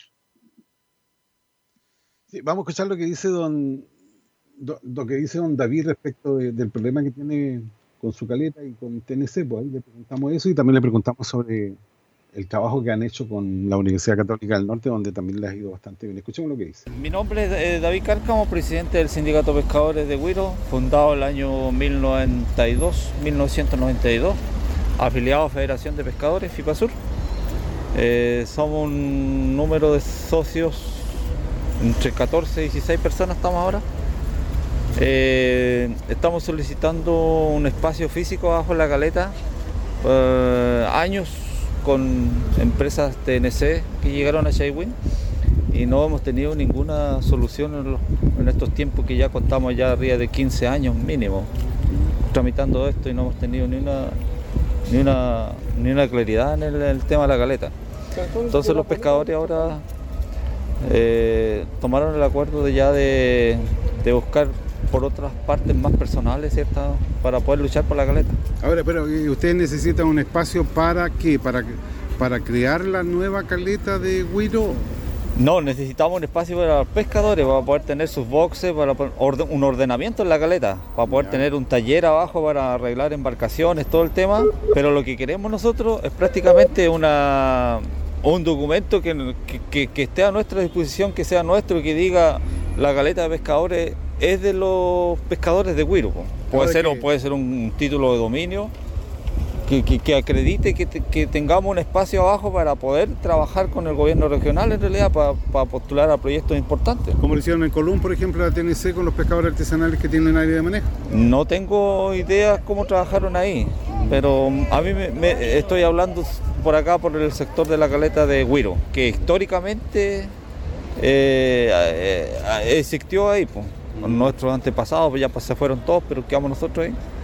Y hoy día aparece en el plan de mejoramiento de caleta a nivel nacional, está dentro Caleta. Sí. Ahora, por ejemplo, ustedes tenían buenas relaciones, ya han tenido, mantenido buenas relaciones con TNC. ¿Por qué hoy día eh, ese quiebre? El quiebre es por la demora, por la demora de la tramitación. Como te digo, estamos contando de 15, a lo mejor más años y no, no hemos tenido ni una, ni una respuesta que nos asegure que, que- que vamos, a, van a, vamos a hacer algo con ello en realidad. Ya, la gente en realidad se cansó. Y el que la gente me está apretando a mí en realidad como dirigente, como, como presidente. Entonces yo hablo por la gente, no estoy hablando personalmente, yo hablo por, la- gente, lo, lo- lo que la gente está opinando.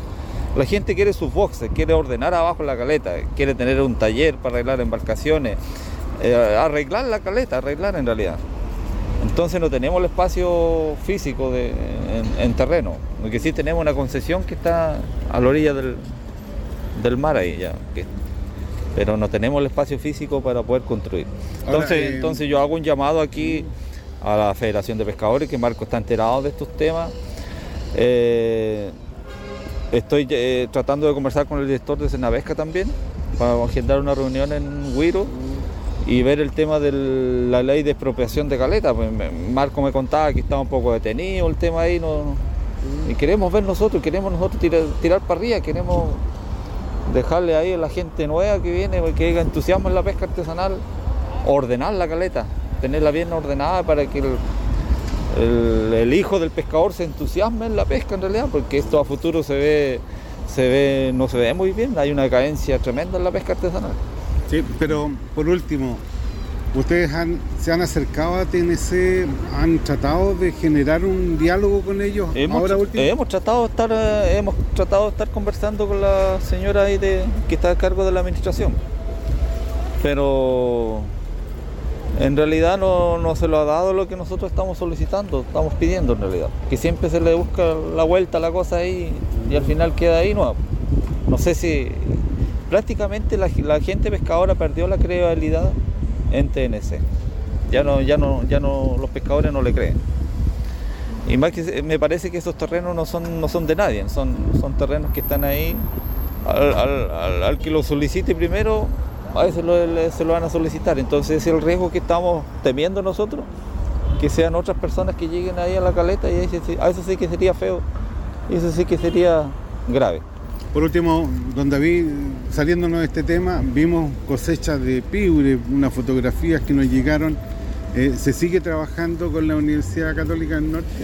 Eh, estamos en contacto con la Ca- Católica del Norte, es un buen logro que se trabajó, un buen proyecto que es un aprendizaje muy importante para, nosotros los pescadores artesanales, que ahí eh, dio un buen resultado.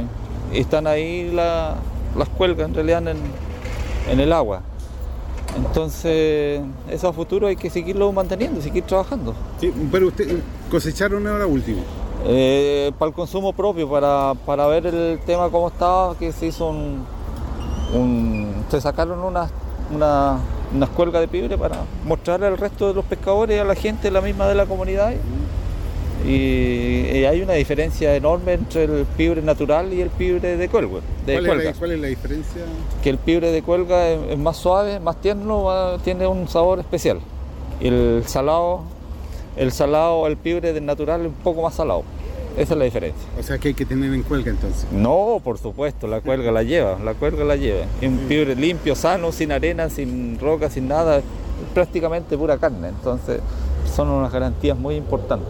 Oiga, y por último, don eh, David, este pibre podría llegar al consumo, ¿no es cierto?, de la población, ¿se podría generar un emprendimiento como para abastecer la, la región de los ríos o Valdivia? Por supuesto que sí, pero hay que trabajar, un, ponerle un poco más de, de, de empeño, puño a la cosa para poder llegar a esos logros. Pero de que se puede, se puede. De que se puede, se puede. Bueno, esa fue la última frase, ¿no es cierto?, de David Cárcamo respecto a los pibres, que le ha ido excelentemente bien con eso. Eh, con respecto al, al claro, al, al problema que tienen ellos es que TNC se ha comprometido desde hace bastante tiempo en entregarles un terreno ahí para que puedan eh, construir sus boxes y todo eso, pero está bien complicada la cosa. Aparentemente no, no han llegado a buen puerto ninguna de las conversaciones que han, que han sostenido de cuan- desde hace bastante rato ya, Marco. Sí, efectivamente, por eso te decía yo al principio, ya, ya está, ya se rebalsó ya el, el- el- el vaso y ya los viejos van a tomar ya otras, otras eh, acciones, ¿cierto? Que en el fondo es tomarse la- los terrenos de la, o cercar los terrenos de la, de la, de la caleta, hacer algún tipo de construcciones, una caleta que está bastante, es una de las caletas más lejanas que tenemos nosotros, que es la eh, Huiro, la última caleta es el sur de, de Corral, que tiene, eh, eh, hay otras más, pero que están dentro del decreto 240. Y eso es súper importante porque eh, en las disposiciones comunes, Hugo, del título tercero de la ley de Caleta, indica lo lo voy a leer textual, artículo 29. Dice, declárese de utilidad pública los terrenos privados en los que se sitúen caletas de pescadores artesanales indicadas como tales en el decreto supremo 240 del año eh, 1998 y sus modificaciones a la fecha de la publicación de esta ley y autorice al Ministerio de Bienes Nacionales para expropiar dichos terrenos. O sea, ese es el, ese es el, ese es el artículo cierto que va a permitir poder expropiar terrenos, sea de TNC o el que sea, para eh, esta caleta, que es una caleta histórica y, que está eh, eh, inserta dentro del decreto 240 del año 98. Pero ese es el ¿Qué tema que tiene. Así que esperemos, ¿no es cierto?, que se solucione pronto eso y tengan...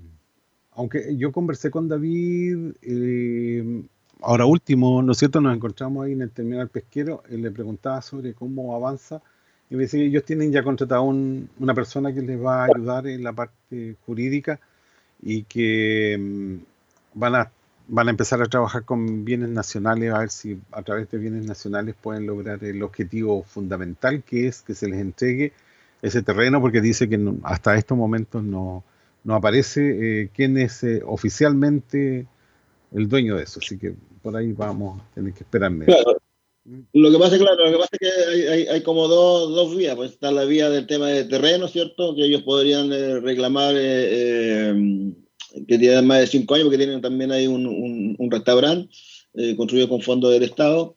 y ellos podrían reclamarlo por ocupación, ¿cómo, se- no, cómo se llama eso? Cuando están más de cinco años ocupando el bien, el terreno, podrían por ese lado. Pero eh, para, para eh, para estar bajo el alero de la ley de Caleta, ¿cierto? Tiene que hacer todo el, trámite a través de Senda Pesca eh, y ahí nosotros vamos a estar ayudando, ¿cierto? En ese, en ese, en ese tema.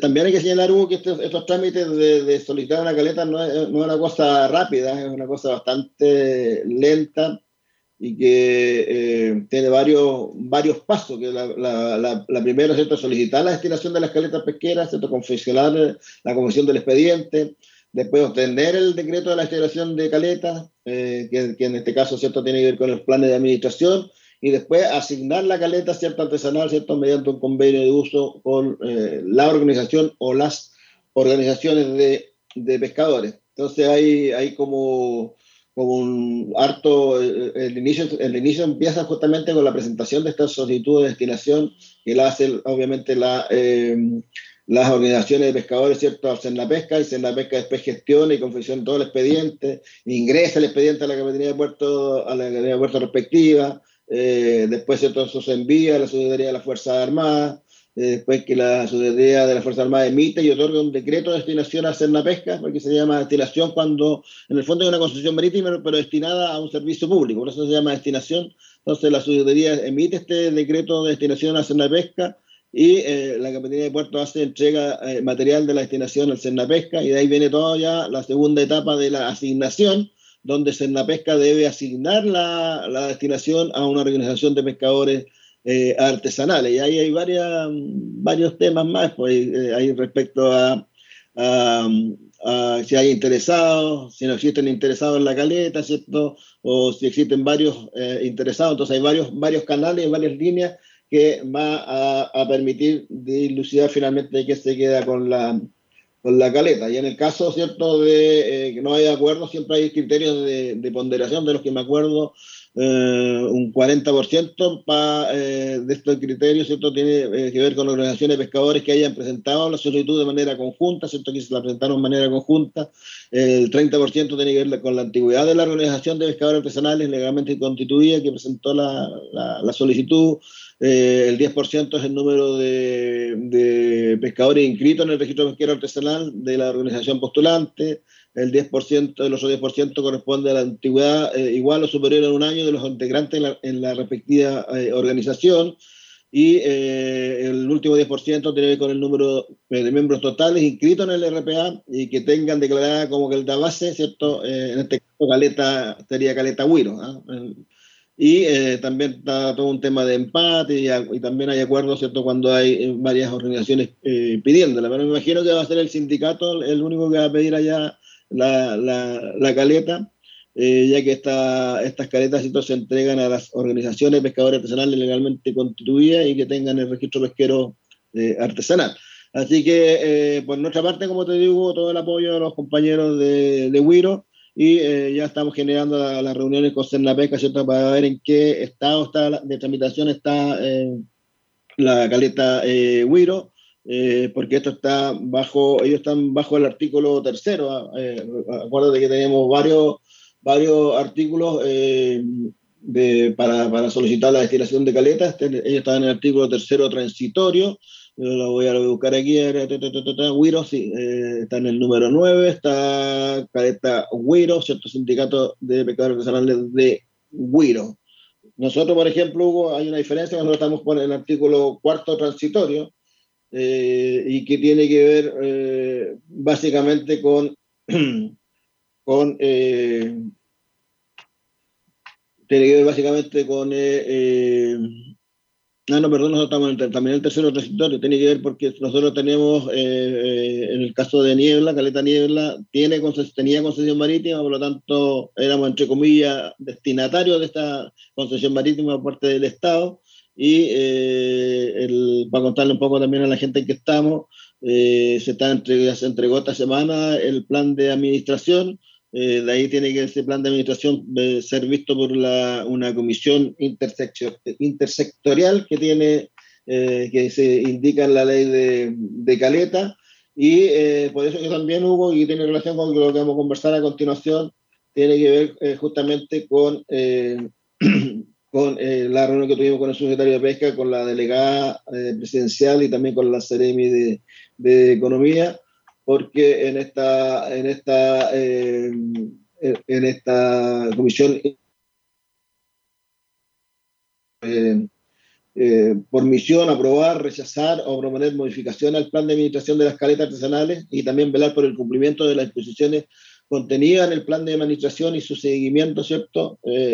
Está eh, eh, eh, integrada ¿cierto? por el presidente, que es el director regional de, pesca, de Senda Pesca, el que tiene voz y voto.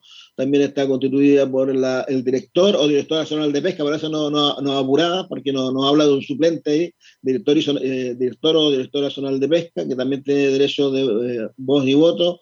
Un representante de la Seremi de Economía, eh, con voz y voto, un representante de la Dirección de Obras Portuarias con voz y voto, y el capitán de puerto eh, o quien eh, este designe, ¿cierto? que solamente tiene derecho a voz. Esta, esta es la, como te decía, esta es la comisión que encargada de aprobar o rechazar o promover modificaciones al plan de administración de la escaleta y velar por el cumplimiento de las disposiciones contenidas en el plan de administración y su seguimiento. Eh, si bien es cierto, esto está entregado por 30 años a los pescadores artesanales, se van a entregar estas, estas destinaciones, pero eh, estamos sujetos también hubo a, esta comisión, como, como, fiscalizadores, ¿cierto? Que, el, que, vuelvo a insistir, van a aprobar o rechazar la solicitud de modificación y de los planes de administración presentados van a aprobar también los contratos de arrendamiento o como datos de las caletas, ¿cierto? Cuando los pescadores ¿cierto? tengan que arrendar, no sé, un espacio, van a tener que aprobar esos contratos esta comisión, eh, velar por el cumplimiento de los planes de administración y recomendar también, ojo, ¿ah? recomendar también al servicio el término anticipado del convenio de uso, o sea, cuando la, la, la, eh, la organización, ¿cierto?, destinataria eh, no cumpla con los, con los, reglamentos, con el plan de administración, ¿cierto? Ellos también, ¿cierto? Pueden decirle, señores, hasta aquí no me llegaron y eh, le van a recomendar al Servicio eh, Nacional de, de, Pesca perdón, que termine el, este, el, convenio de uso. Así que no, no, es tan fácil la cosa, todo tiene su reglamento. fácil administrar una caleta tampoco. Sí, hay que señalar que ustedes tuvieron una reunión con el subsecretario de Pesca, don Julio Salas, ¿no es cierto? Es una reunión que se realizó, si no me, no me equivoco, el día 12 de día martes, el día 12 de abril. Y uno de los temas que ustedes plantearon justamente es la ley de caleta. Eh, la respuesta que dio don Julio Salas la tengo aquí, ¿la quiere escuchar, don Marco? Por supuesto. Escuchemos lo que nos dijo respecto a la ley de caleta don Julio Salas. Sobre estos dos temas eh, reacciono, reacciono rápido. Partamos, partamos sobre, sobre con, la, con, con, lo de ley de caleta. Efectivamente ha habido un avance eh, eh, en los trámites de regularización de, de caletas y, y, de traspaso de administración, pero conversando con bienes nacionales, no, no, tengo todavía una radiografía completa nacional de, del tema, pero me sorprendió mucho ver cómo en la zona norte, por ejemplo, Bienes Nacionales no había hecho, eh, o sea, solo había una solicitud eh, de, de eh, asignación de, de, de, terrenos aledaños. Y los demás habían sido solo la, aplicación de la ley de caletas con, con, con el traspaso de la, del, del, bien que hasta ese momento existía. Efectivamente, la ley de caletas establece dos, dos, dos dos condiciones eh, eh, complementarias. Eh, eventualmente puede colocarse terrenos adyacentes para mejorar su actividad si estos son recursos, o sea, perdón, son, son bienes fiscales y lo, y, lo puede traspasar directamente bienes nacionales, o también si son, están, son patrimonio y son inmuebles eh, privados, puesto que está en condiciones eh, bienes nacionales, en este caso de em, realizar una expropiación acotada por razones de utilidad pública. Eh, ninguna de las dos figuras se ha usado eh, con, con, con, frecuencia y por lo tanto ahí hay un tema importante que, que requiere ser complementado en materia de, de, de implementación de ley de caleta. Nosotros estamos muy interesados en que el enfoque eh, que está detrás de la ley de caleta se implemente en su globalidad y el enfoque no es solo el traspaso de la administración, sino que también transformar efectivamente la caleta en un polo gastronómico, turístico, eh, incluso en un, en un, polo comercial eh, que, que, eventualmente pueda desarrollar actividades eh, de procesamiento de, y, de, agregación de valor agregado eh, al, al, al, recurso extraído. Eh, eso es parte de las prioridades que, con las que estamos trabajando los nuevos lineamientos de, de, del Departamento de, Pesca Artesanal. Sí, como que está un poco abandonado en el gobierno anterior. ¿ah? Se das cuenta que no hay mucho interés de parte de la pesca artesanal respecto de sus territorios donde trabajan o efectivamente no, no le han colocado mucha intención, de, no, no le colocaron mucha intención en el gobierno pasado. Ahí está la respuesta del subsecretario de Pesca respecto a la, a la consulta que le hizo la, la federación sobre ese tema. Y lo que pasa, Hugo, que la, eh, esta, esta, ley, tal como igual que la del DESPA, fueron eh, del, año 2017, del, justamente en el gobierno de, de, de Piñera, de Sebastián Piñera, pero la implementación ha sido paupérrima, dijera un, un, un amigo nuestro, muy lenta. De hecho, de hecho lo que hicieron en la ley de Caleta es, es solamente eh, solicitar como destinación lo que ya había solicitado en algunas caletas. Me, explico, por ejemplo, Amargo, que tenía solicitado una concesión, una concesión de caleta, pero que, correspondía a la playa, por ejemplo, de, que era una, concesión bastante pequeña, que no, que no corresponde a lo que está construido, eh, se fueron por eso. Entonces, eh, aquí se fueron por lo, por lo más fácil y, y se han demorado caletas, como caletas, dijera, valga la redundancia, porque en el caso nuestro, y lo pongo como referente, eh, también, eh, eh, gracias a que yo estoy encima de eso, se, se, logró sacar rápidamente. Ahora la que viene acá en la región, después creo que es Mewin, pero falta todo el resto de, de caleta que no ha sido presentado o ha sido presentado solamente en las concesiones que habían. Acuérdense que en Los Molinos, por ejemplo, hay una nueva construcción y los viejos de allá de Los Molinos tienen la concesión marítima de la caleta antigua, de la parte antigua. ¿ah? Pero ahora viene cierto una nueva construcción y que va a haber que hacer una ampliación del tema. No, se tomó en consideración eso y no se hizo una, sola una sola pedida, lo mismo el caleta, el caleta del piojo. Bueno, es temas que se tienen que seguir conversando. Yo creo que van a tener que, aparte de, reunirse con eh, el Ministerio de Obras Públicas a través de su Secretaría Regional Ministerial, yo creo que deberían también eh, sentarse con eh, bienes nacionales y conversar el tema de las caletas, porque lo que dice ahí justamente el subsecretario de Pesca, ellos son los que van a ver eh, si corresponde o no corresponde a la propiedad del territorio que se está solicitando. No, que lo que pasa es que aquí la, tenemos todas las de ganas. Una primero, ¿cierto? que nuestras caletas eh, todas están en el decreto 240, por lo tanto se aplican las normas transitorias la, la que te leí, ¿cierto? Respecto eh, no solo a, terrenos particulares, sino que también a bienes fiscales, que es más fácil. ¿ah? Pero si hay terrenos particulares, ¿cierto? Se eh, usa eh, el interés público y por lo tanto eso se va a, ¿cómo se llama esto? A, expropiar. se va a expropiar. Pero hay que, hacer el, hay que hacer el trabajo y eso no se ha hecho. Entonces lo que vamos a hacer, y ya se, ya se conversó en el, en el, en el, directorio, ya con varios, con varios del directorio hicimos rápidamente una, una reunión por este tema, es de convocar a Hacienda Pesca y a bienes nacionales, ¿cierto? Para ya empezar ya a, a, hinchar respecto a, a, estas caletas que están ahí con ese tipo de, de problemas. Ahora pasemos un poquito al INDESPA, Marco, porque también ustedes con el subsecretario hablaron de ese tema del INDESPA. ¿Qué les preocupa del INDESPA a ustedes, Marco? Bueno, en DESPA nos, preocupan varias, varias cosas. Primero, que no, eh, no están los, eh, los consejos consultivos creados. La ley plantea la creación de, de 14 consejos consultivos a nivel del país. ¿ah? Eh, pero ahora tenemos, como esta ley del 2017, acuerdan que después se creó la, la región de Yule, no sé qué otra región más, hay más, hay más, hay, hay 15 regiones. 16 somos en total. La región metropolitana me imagino que no necesita INDESPA. Pues estoy diciendo, son 15 entonces, son 15. la ley habla de 14, entonces tampoco se ha modificado, la de le está quedando sin consejo consultivo.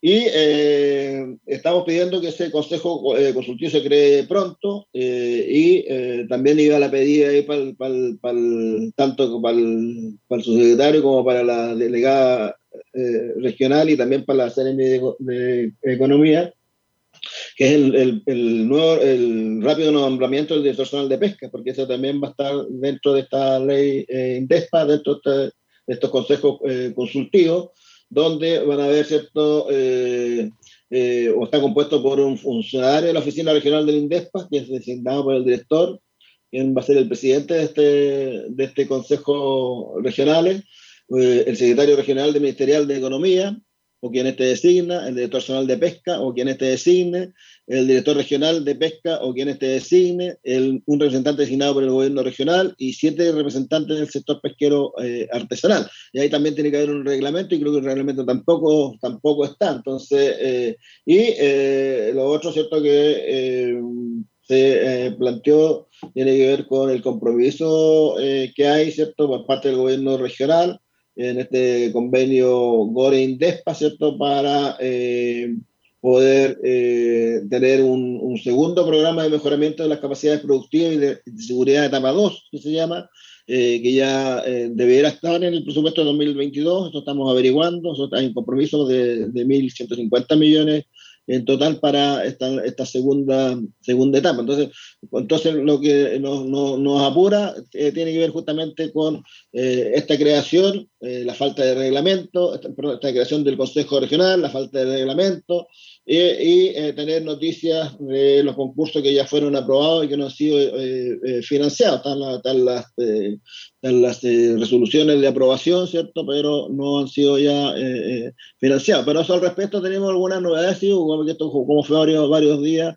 ahí se están moviendo eh, rápido la, la, gente y eh, ya tenemos novedades respecto al tema de las ferias, eh, y ya, que ya fue, fue ya eh, sacada la resolución para las ferias gastronómicas o costumbristas del año 2022, donde acá en la región hay, entiendo que hay tres organizaciones beneficiadas, una es Caleta del Piojo, eh, la otra es eh, Isla del Rey, el sindicato de Gerardo, pero que, que en el fondo es la, la FEGAM, porque lamentablemente nosotros como federación no pudimos presentarla porque eh, también hay un problema con el INDEPA que eh, no está eh, financiando organizaciones de segundo grado. Y entiendo que también hay una organización también de pescadores, una asociación de pescadores del lado de que también fue beneficiado con eso. Y eh, también habían algunas consultas respecto a otros, eh, a, la segunda etapa de este mismo programa que está ahora de recambio de, de, embarcaciones, pero la segunda etapa de motores y ya nos han contestado que entre lunes y martes se va a saber efectivamente eh, qué se hace porque hay problemas ¿cierto? con la licitación, entonces al parecer se va buscar una forma de que sea eh, los recursos entregados a los propios pescadores para que ellos compren sus motores o su equipamiento. ¿ah? Eh, una asignación directa, eh, pero eso se va, ya se va a resolver entre lunes y martes de la próxima eh, semana. Y eh, un tercer pro programa que había, que también está del año pasado, de un camión para la, el sindicato de Isla del Rey, el otro sindicato de Isla del Rey, de los Chávez, eh, y para eh, Caleta Guape, sindicato de Guape, que era una retroexcavadora, eh, no, parece que era la de Quintana, eh, y eso ya está y eso ya está aprobado y ya está comprado, ya la, están comprados se implementa tanto el camión como la retroexcavadora y van a ser ya entregadas pronto, esperemos que sea pronto, falta todo un trámite más, más interno de, de, de, asignación o de entrega hacia estas dos eh, organizaciones de pescadores. Así que ahí, ahí, por lo menos hemos avanzado con, esta, con estas reuniones con el secretario de Pesca, de que se, se han movido eh, rápidamente, está chicoteando, como se dice, al, eh, al, eh, al INDESPA, eh, y esperamos que también se nombre luego también al nuevo director nacional del INDESPA, que también está, está céfalo en este minuto vamos a escuchar lo que dice con respecto al INDESPA, ¿no es cierto? En esta reunión, reitero, que sostuvo el directorio de FIPASUR con el subsecretario de Pesca, don Julio Salas, y esto es lo que dice respecto del INDESPA, que es un tema que también preocupa a los pescadores porque, y lo dice ahí en la, en la respuesta, ¿no es cierto?, el subsecretario tiene que ver con las rendiciones pendientes, entonces él nos explica cómo eh, hay tanta rendición a nivel nacional y tanto pescador que queda afectado justamente por estas situaciones. Escuchemos lo que nos, nos dice. Y a mí eh, se, me, se, me, pone la, la, piel de gallina de vergüenza cuando, cuando, cuando escucho que la promesa eh, en algún minuto fue que el INDESPA eh, fuera algo así como el INDAP de la pesca. Eh, porque la, la diferencia entre lo que realmente existe o incluso a esta altura se espera que exista eh, y, y, lo que es la institucionalidad de INDAP es, es sideral, es una diferencia brutal. Eh, por de pronto, eh, todos los que estamos en la administración pública desde hace décadas sabemos que un director del INDESPA es más importante que un seremi de agricultura. Eh, es decir, es, es, realmente un referente en términos de eh, la política de fomento para eh, el mundo agrícola. Y en cambio, el INDESPA es es una institución que no ha, que no ha nacido, para ser, para ser franco. Es una institución que no ha nacido porque nos encontramos con... Voy a desclasificar un par de, de elementos, pero que, que, que eh, si ustedes consultaran serían de público conocimiento. Eh, me tocó hace siete días atrás, unos seis, seis o siete días atrás, en esta misma sala, eh, notificar al director del INDESPA de, de su de, nacional, quiero decir, de su no continuidad. Eh, eh, se, se, le explicó cuáles eran las razones eh, y, y, le entregué personalmente la carta de, del, del, ministro que, que, explicitaba su salida. Y desde entonces hemos comenzado un enorme periplo eh, porque es tal el nivel de debilidad del INDESPA que eh, costó eh, establecer quién era la autoridad subrogante. O sea, a ese nivel de, de, de, de falta de, consolidación institucional. Sus dos subdirecciones no están concursadas ni estaban designadas, por lo tanto no había subrogación. Habían documentos que habían sido emitidos, pero no habían sido diligentemente tramitados en la Contraloría, por lo tanto, había papeles que andaban circulando que podían eventualmente ser considerados como subrogantes, pero no lo eran en la práctica porque no estaban validados o tomados razón de Contraloría, y nos demoramos varios días en encontrar finalmente una interpretación jurídica clara de, de, de a quién le correspondía la subrogancia.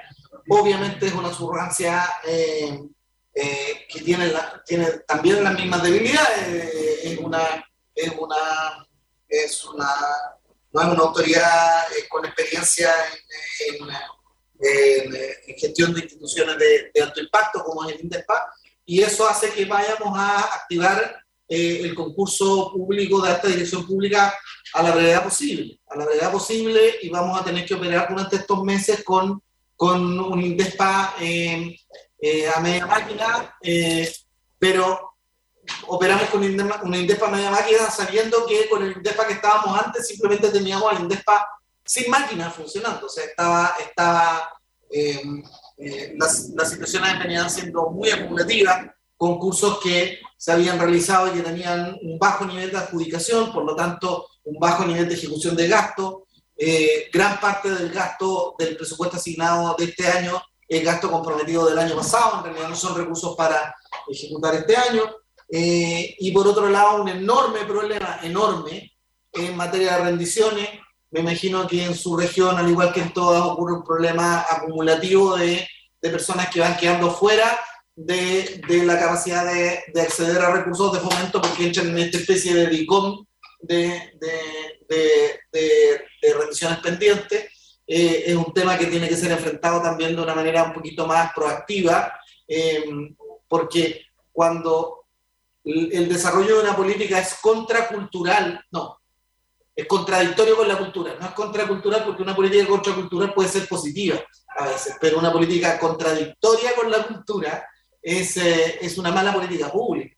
Entonces, si nosotros tenemos eh, decenas de miles de eh, situaciones de rendiciones pendientes eh, que se han ido acumulando a lo largo del tiempo, no solo en el INDEPA, sino que en, en, en los fondos que le dieron origen, estamos acumulando un, un problema de, de, estamos implementando una forma de asignar recursos que no es, no es culturalmente viable.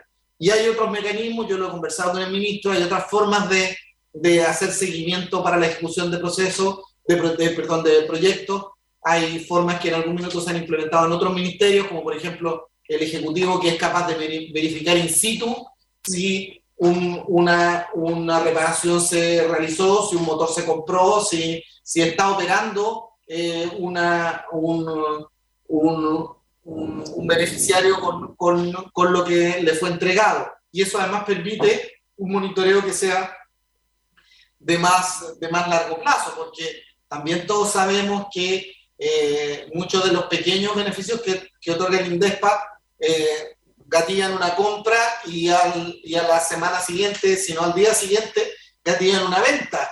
Y en realidad no hubo, no hubo ahí una, una mejora en la calidad de la actividad, que es lo que se busca desarrollar, sino que hubo una transferencia simplemente de, del recurso tercero.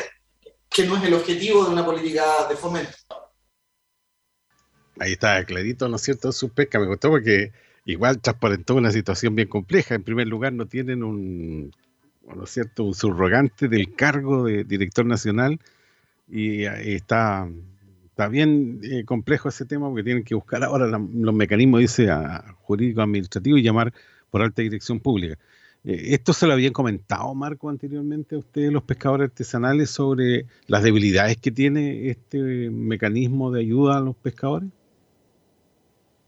Bueno, nosotros lo habíamos, lo habíamos planteado ya que rato ese, ese, tema. De hecho, cuando se discutió la, ley, estuvimos también nosotros presentes. Eh, como siempre, los parlamentarios hacen la guas que ellos quieren y no escuchan a los que saben del tema. Eh, nosotros, acuérdate que habíamos planteado, Hugo, tú también nos acompañaste al paraíso, habíamos planteado eh, la creación de un CAN, que es un comité asesor nacional, donde estén los pescadores artesanales, porque recordemos que el grueso de los fondos que tiene el INDEP actualmente son, fueron sacados, ¿cierto?, del, del, fallecido Fondo de Fomento de la Pesca Artesanal, que este fondo de, fomento, ¿cierto?, tenía un consejo eh, consultivo tenía donde participaban los pescadores artesanales. De hecho, yo fui consejero, eh, eh, varios, creo que fue un periodo anterior, mucho, al principio fui consejero, creo, y después ya, eh, cuando terminó, también fui consejero junto con José Ávila. Estuvimos en el consejo y logramos hartas cosas para, para la región, motor y una serie de equipos de buceo, una serie de cosas que logramos poder en programas, ¿cierto?, que eran pertinentes para nuestra, nuestra región. Y en el tema, obviamente, del director eh, eh, ejecutivo no tiene un suplente. De hecho, yo conversé con mi amigo que, que los suples eh, y él, y él decía, cada vez que hay, hay cambio me, me, toca a mí, pero ni siquiera, y él me decía, ni siquiera está contemplado que él tenga un suplente. Entonces, eh, obviamente que hay que eh, ir revisando y bueno que ya el secretario lo haya planteado, ¿cierto? De ir revisando y ya poniéndole pantalones largos al INDESPA, porque ya también ya varios años y no ha estado a la altura de lo que eh, nos prometieron, que en el fondo era un simil a lo que es el INDAP de los agricultores. Sí, pues se lo dijeron así, yo igual lo creía así, pues Marco, ¿se acuerda que estábamos peleando por los recursos que son tan pocos para, toda la, para todo el país, para todas las regiones? Se, se, habló también del consejo que iba a funcionar en las regiones, que iban a ver los temas puntuales de la región, eso tampoco ha pasado, y hoy día está desparramado a nivel central, y el centralismo mata a las regiones, siempre lo hemos dicho. Y falta una serie de reglamentos que tampoco hacen eh, inoperativo también el tema, porque este consejo consultivo tiene también un reglamento y tampoco está ese reglamento. oiga, le envía saludo acá don Sergio Vera Valenzuela, que tiene un candidato, dice, para la Dirección Zonal de Pesca, ¿ya? Él está proponiendo a su, a su no, no, no sé si será su amigo, pero tiene un nombre ahí, no lo voy a nombrar acá para que no lo vamos a quemar. En una de esas puede ser el director zonal de pesca. En todo caso, dice que es un amigo suyo, Marco, dice que usted lo conoce bastante bien y los pescadores y los presidentes de las federaciones tienen derecho a opinar con quién trabajar.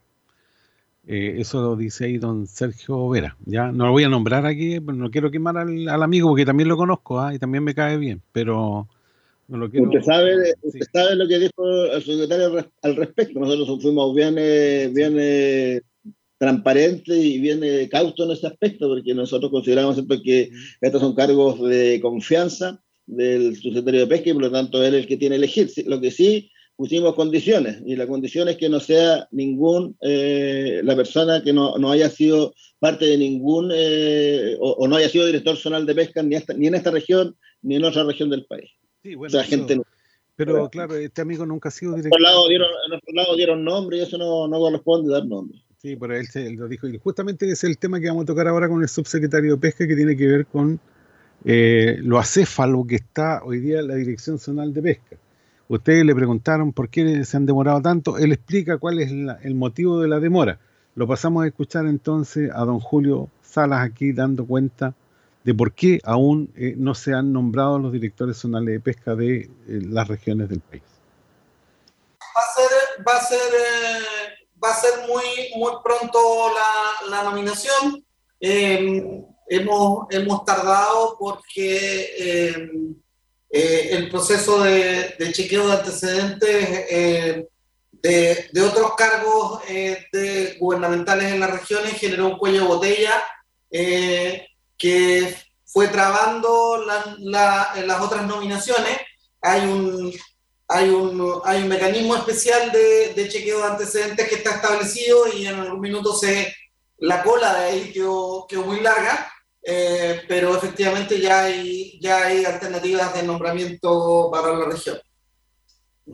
Eh, de más está decirle, aprovecho de, de eh, le, le agradecemos la preocupación y le agradezco particularmente el hecho de no, de no eh, patrocinar un, un nombre en particular, que es una dificultad que nos hemos encontrado en el caso de, de otros territorios y, y, y, y otras eh, agrupaciones.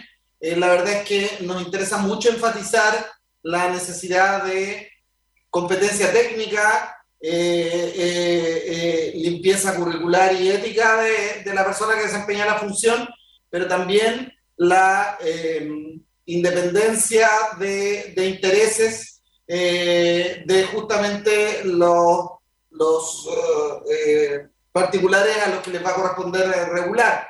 Entonces, es un tema que agradezco significativamente el que no, no, no, no exista una, no se haya buscado incidir directamente en el nombre de, la nominación, porque es, por lo demás decirlo, muy contraproducente, porque la instrucción que hemos recibido de parte de la autoridad es justamente tratar de tener una, una gestión que sea independiente de los intereses que están eh, eh, participando en la actividad extractiva, sea esta eh, industrial o artesanal, y, y por lo tanto lo- no- no- nos hemos abocado a buscar nombres que tengan idoneidad técnica, pero al mismo tiempo estén exentos de ese tipo de compromiso.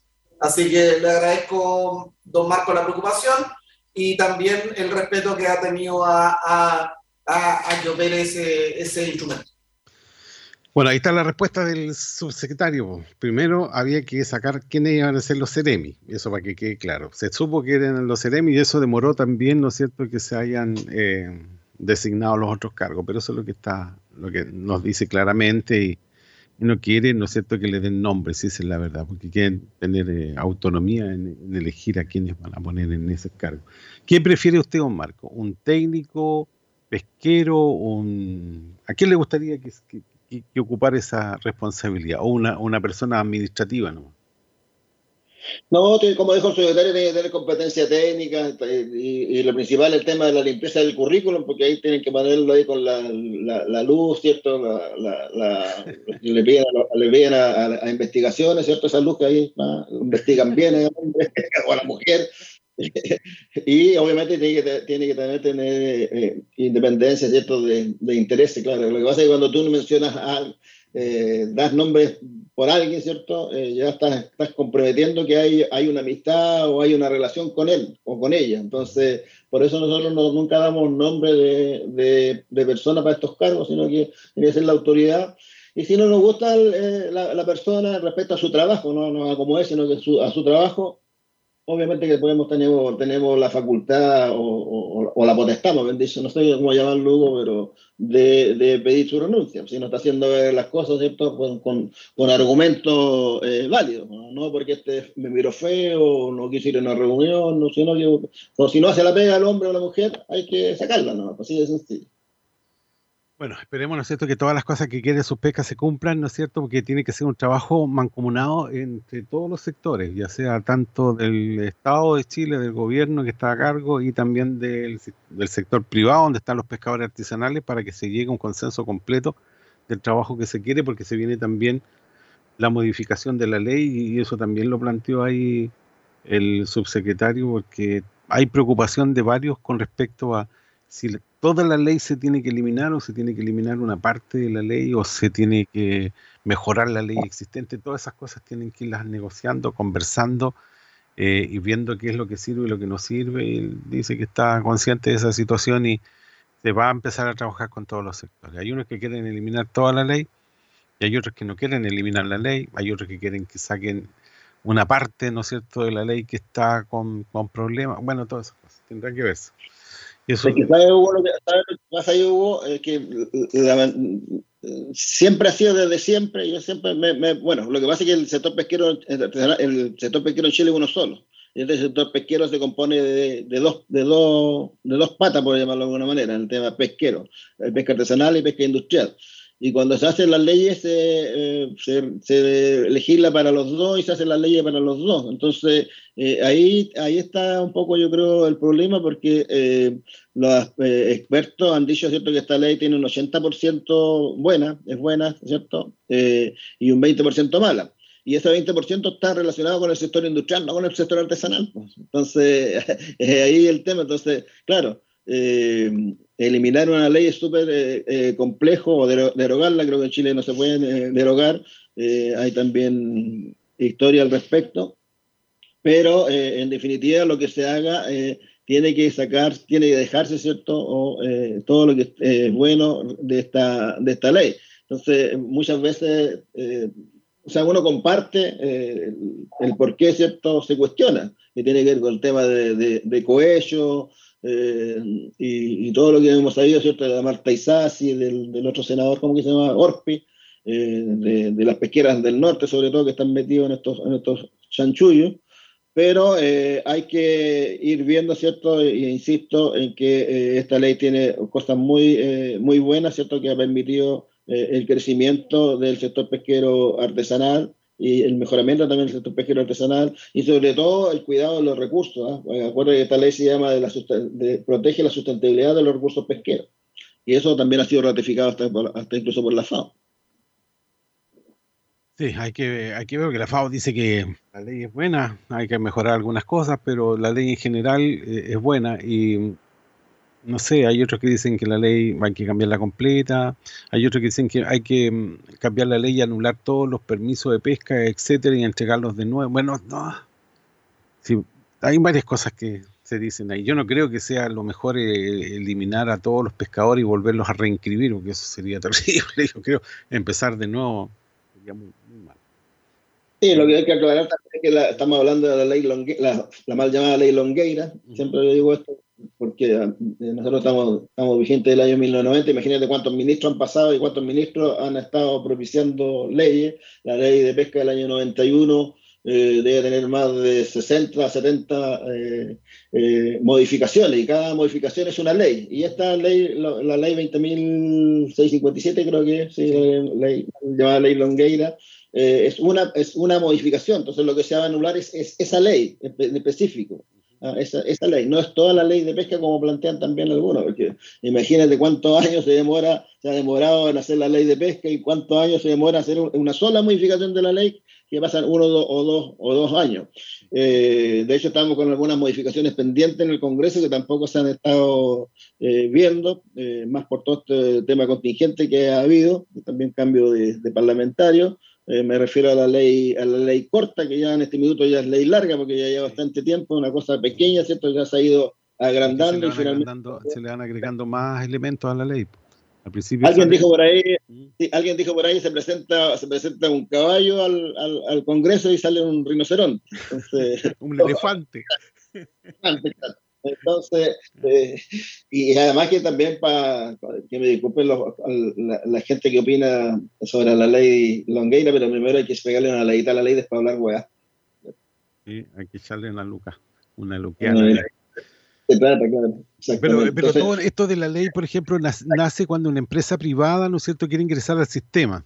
Y la empresa privada no podía entrar al sistema porque ya estaba distribuido toda la cuota de pesca. Eso hay que recordar eso. Y lo, ha dicho, lo han dicho varios dirigentes, que así fue la cosa. Y como esta mm, empresa eh, empezó a repartir recursos económicos, comienza, ¿no es cierto?, una lucha para eliminar la ley porque esa empresa que quería ingresar no pudo ingresar.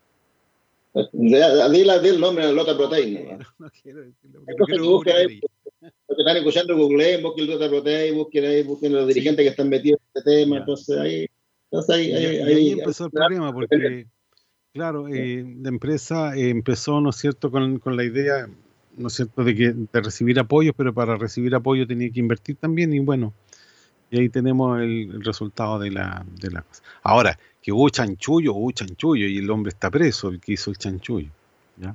Y otros más también deberían estar presos, no, no están, pero... Otros salieron ja- se escaparon jabonados. Sí, Sí. se, sí, se escaparon jabonados.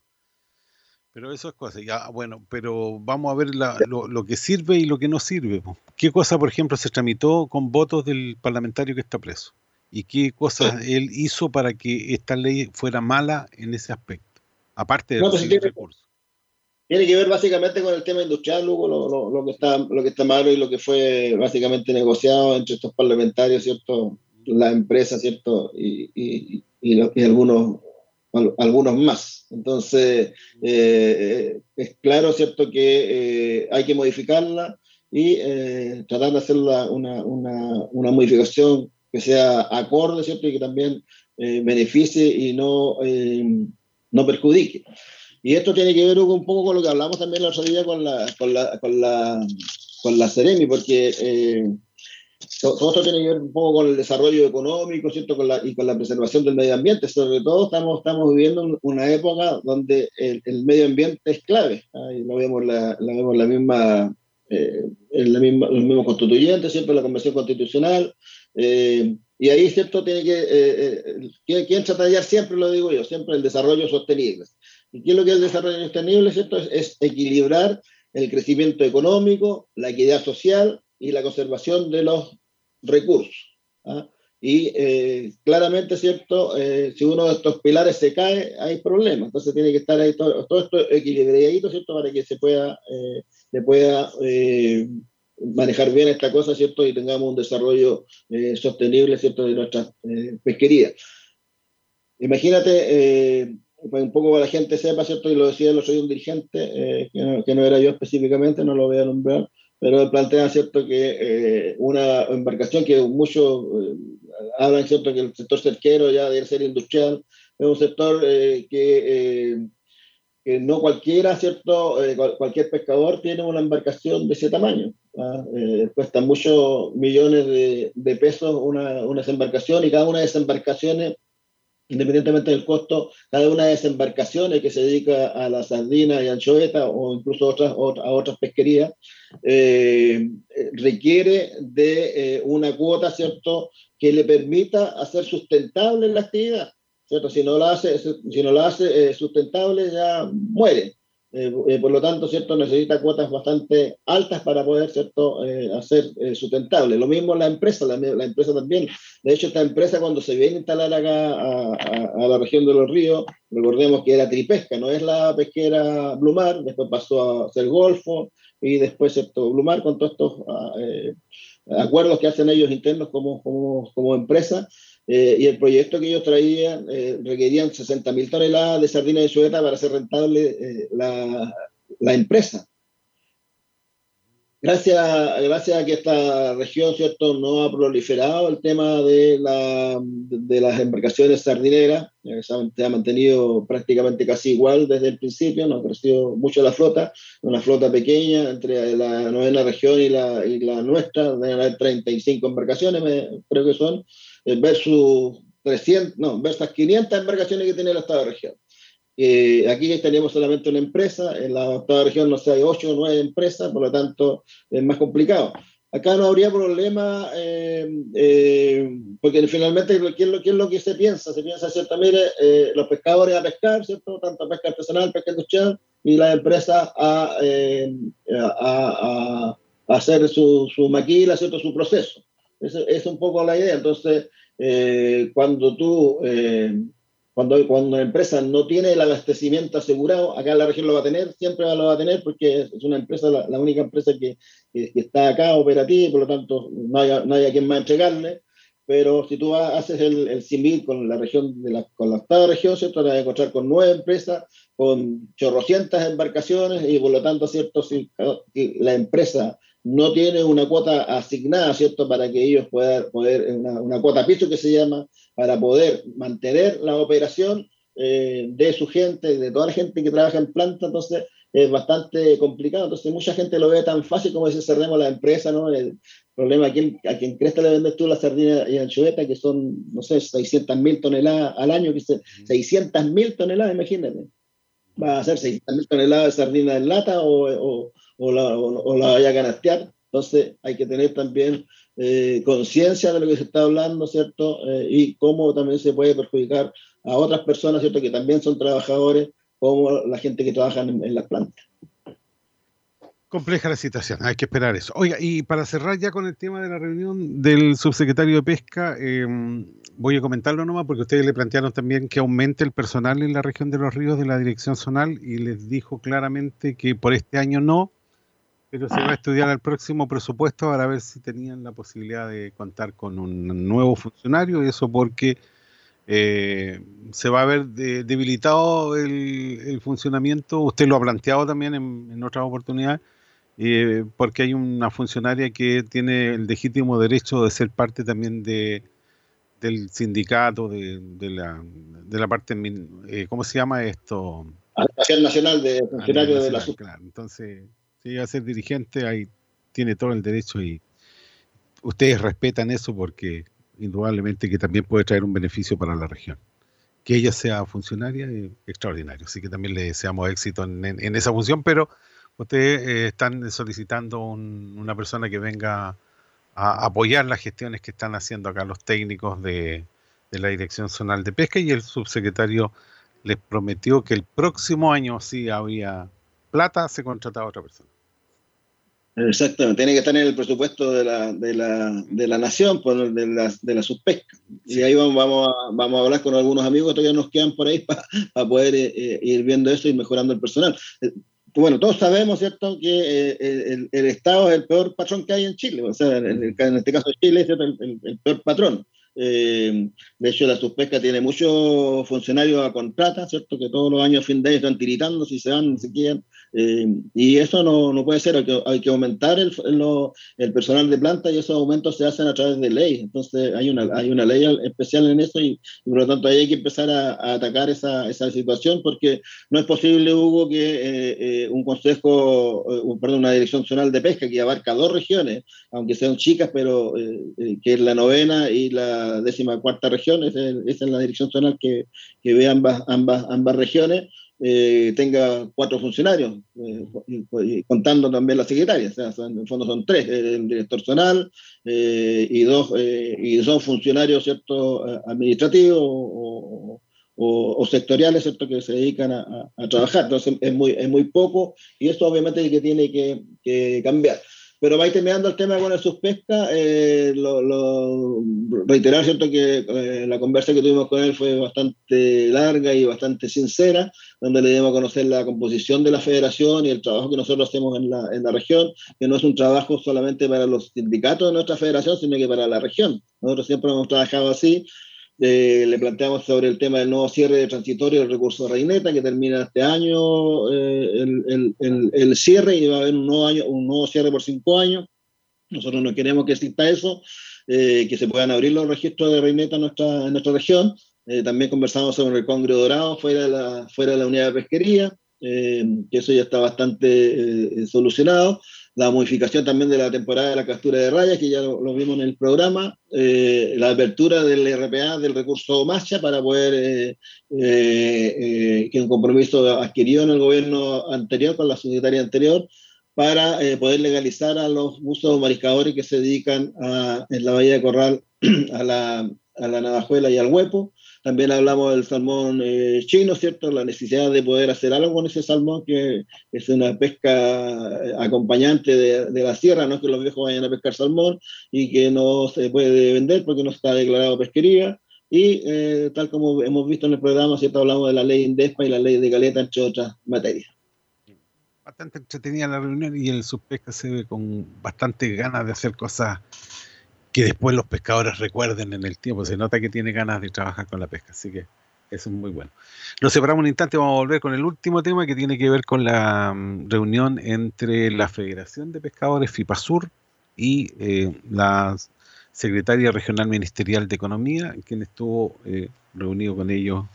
Eh, ¿Cuándo fue esta reunión? El día jueves, ¿ya? El día 21. Ahí se reunieron y conversaron de temas de pesca. Así que Nos separamos un instante y ya volvemos. Signos y síntomas del coronavirus. Fiebre sobre 38 grados, tos seca, dificultad para respirar. Si no se tratan a tiempo los síntomas, estos pueden agravarse. Por eso, si presentas alguno de estos síntomas, dirígete al servicio de urgencia más cercano. Si tienes dudas, ingresa a gov.cl, minsal.cl o llama a Salud Responde al 600-360-7777. Plan de acción de coronavirus. Ministerio de Salud, Gobierno de Chile. La red que más crece ya llegó a la región de los ríos con 5G y para todos, para que disfrutes de la más alta velocidad y la mejor calidad de conexión a un precio justo. Como siempre, WOM, nadie te da más.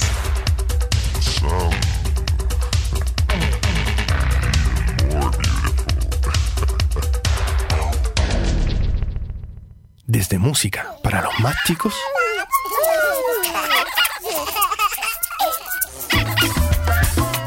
hasta música para pasarlo rico. Portaldisc.com, el mayor portal de descarga de música chilena, donde podrás acceder a miles de discos de todos los estilos y generaciones, de manera simple, económica y desde cualquier parte del mundo. Portaldisc.com.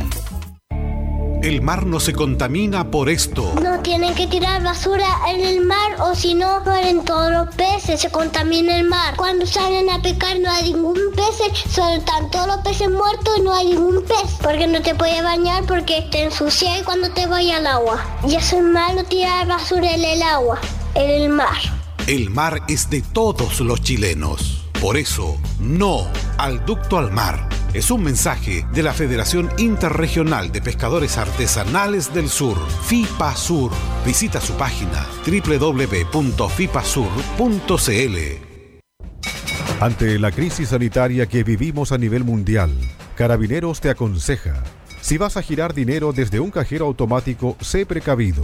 Intenta tapar al momento de digitar tu clave secreta. Si no pudiste hacerlo, trata de cambiarla posteriormente. Hemos detectado personas que se aprovechan de las circunstancias y ante el temor por el contagio del virus COVID-19, han instalado dispositivos de clonación que podrían sacar la información de tu tarjeta de débito o crédito. Todo el acontecer también lo podrá escuchar en Visión Deportiva. Sintonícenos a las 19 horas 7 de la tarde, aquí en el 94.3, de lunes a viernes. E infórmese durante 60 minutos de las actividades deportivas de Valdivia, la zona y su costa. Visión Deportiva, DFM siempre, 94.3, mucho más que música. Es FM siempre. Es compartir tu música. Es nuestro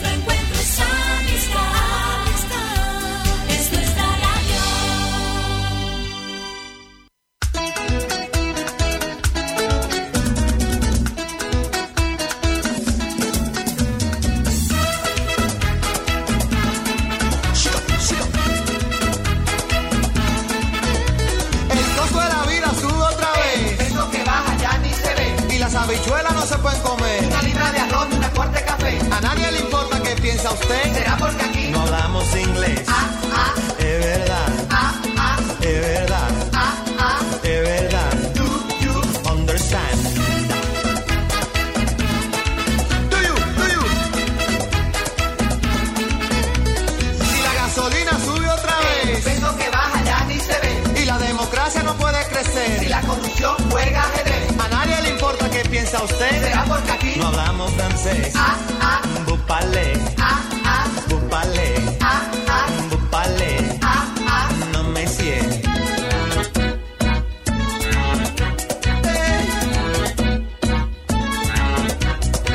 Somos un agujero en medio del mar y el cielo. 500 años después,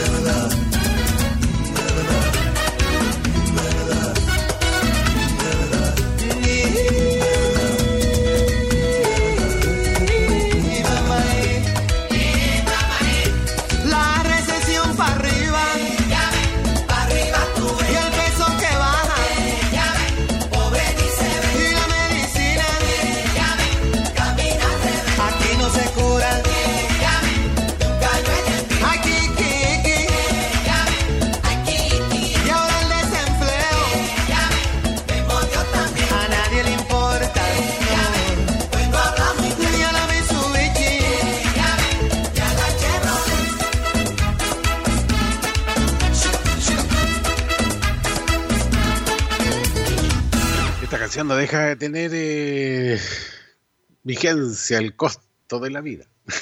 el marco, el costo de la vida, oiga, sube. Ni me cuente. El día fui, al, fui temprano al supermercado, uy, casi me dejaron, me dejaron tiritando. No, si está todo caro. No, y no solamente el aceite.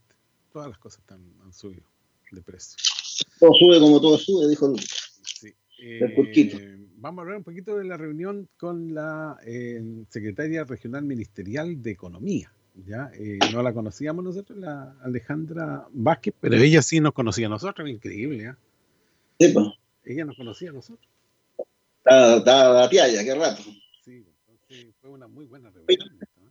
Hoy una buena, una buena reunión con ella y, y de hecho después comprometimos a mandarle algunas cosas porque fue un poco accidentada la reunión pues, en cuanto a la luz, pues, hubo corte de luz, ah, sí, porque estábamos también eh, en híbrido, teníamos algunos dirigentes que estaban por, eh, por internet, así que bueno, pero finalmente sacamos adelante la, la reunión. Así que eh, lo que hicimos fue enviarle eh, también ayer por la- las minutas de la reunión sostenida con, eh, con la delegada presidencial y también la minuta con el, con el, con el secretario de Pesca, a fin para de que pueda ella conocer los temas pesqueros que son bastante complejos, ¿cierto? Pero obviamente con voluntad política se, pueden ir eh, solucionando. Y eh, también le enviamos eh, la carta nuestra carta de navegación, que es el, libro de Petete, que le digo yo, que, tiene los requerimientos pesqueros regionales y nacionales, ¿cierto? Que, que, y obviamente que hay algunos temas ya que están ahí que ya han sido solucionados y otros en parte, pero aún todavía queda mucha, mucha tarea por, por hacer. Y lo que le pedí, Hugo, para que tú vayas después a la entrevista de- para terminar el tema, eh, eh, le pedí eh, eh, que active la mesa regional de pesca, ¿cierto? Que es presidida por ella, por la Serie de Economía, eh, que eh, ahí trabajamos temas de fomento y la idea, ¿cierto?, es que eh, pueda citar lo antes posible a una, le pedimos eso, a, a- a reunión a todos los integrantes de la mesa, hacer una reunión vía, vía Zoom y eh, que estén presentes los funcionarios de INDESPA a nivel central, ¿cierto?, objeto de, de ver algunos temas pendientes como este programa regional de, de capacidades productivas eh, recambio de embarcaciones, este convenio Gore-Indespa, el de ahora, eh, y que se nos, se nos informe, ¿cierto?, respecto a lo que está pasando con este concurso con los tres eh, pescadores artesanales o armadores que están siendo eh, cuestionados. Eh, pero eh, también, ¿cierto?, eh, es importante que nos podamos reunir para ya ir también a lo mejor tratando en esta mesa lo mismo que estábamos hablando, eh, Hugo, respecto al tema de las caletas, ver este también, a lo mejor invitar también a esta, a esta mesa a eh, bienes nacionales, a la Seremia de Bienes Nacionales, que no, no, está, no está dentro de esto, y, y- y poder ahí en esta misma mesa, ¿cierto?, ir viendo eh, las demás caletas que están en la, en la región eh, con la ley de, eh, de caleta, ¿cierto? Y cómo podemos eh, empezar a trabajar ya más en la región eh, respecto a eh, eh, solicitar estas destinaciones marítimas para que nuestras caletas estén todas bajo el alero de la ley de caleta, que es lo, más importante, y que podamos tener también pronto construcciones en las caletas que están faltando, no, no son muchas las que están faltando. Te- Tenemos, no teníamos construcción en, en Güiro, no tenemos construcción en, en, en Guape, no tenemos construcción, ah, está, se está planificando la construcción de Caleta La Aguada, eh, ya también pronto va a estar la construcción de Caleta de eh, Isla del Rey, nos está faltando construcción eh, y hay un poco hay un tema ahí también con las estadísticas de pesca en Caleta Tres Espinos y para contar pues no, no, no, no, hay más no hay otras caletas más. Ah, y, y la segunda etapa de, de Caleta Niebla más conocido como terminal pesquero que ya eh, está pronto ya a, a- empezar cierto eh, su eh, licitación entiendo que están los, los papeles en Contraloría así que ya yo creo que este año se debiera ya ejecutar la segunda etapa de nuestra de nuestra caleta de nuestro terminal pesquero de la región Sí, nosotros le quisimos hacer algunas consultas, pero antes vamos a escuchar el audio de presentación de la Secretaria Regional Ministerial de Economía, la señora Alejandra Vázquez. Señora o señorita, me olvidé preguntar eso. No le preguntamos yo, señor, yo le- señorita Ya, pero ella se presentó a los pescadores artesanales de Sur de esta forma. Bueno, les cuento, además de mi nombre, Alejandra Vázquez, bueno, Servicio de Economía, Fomento y Turismo, eh, como ya saben.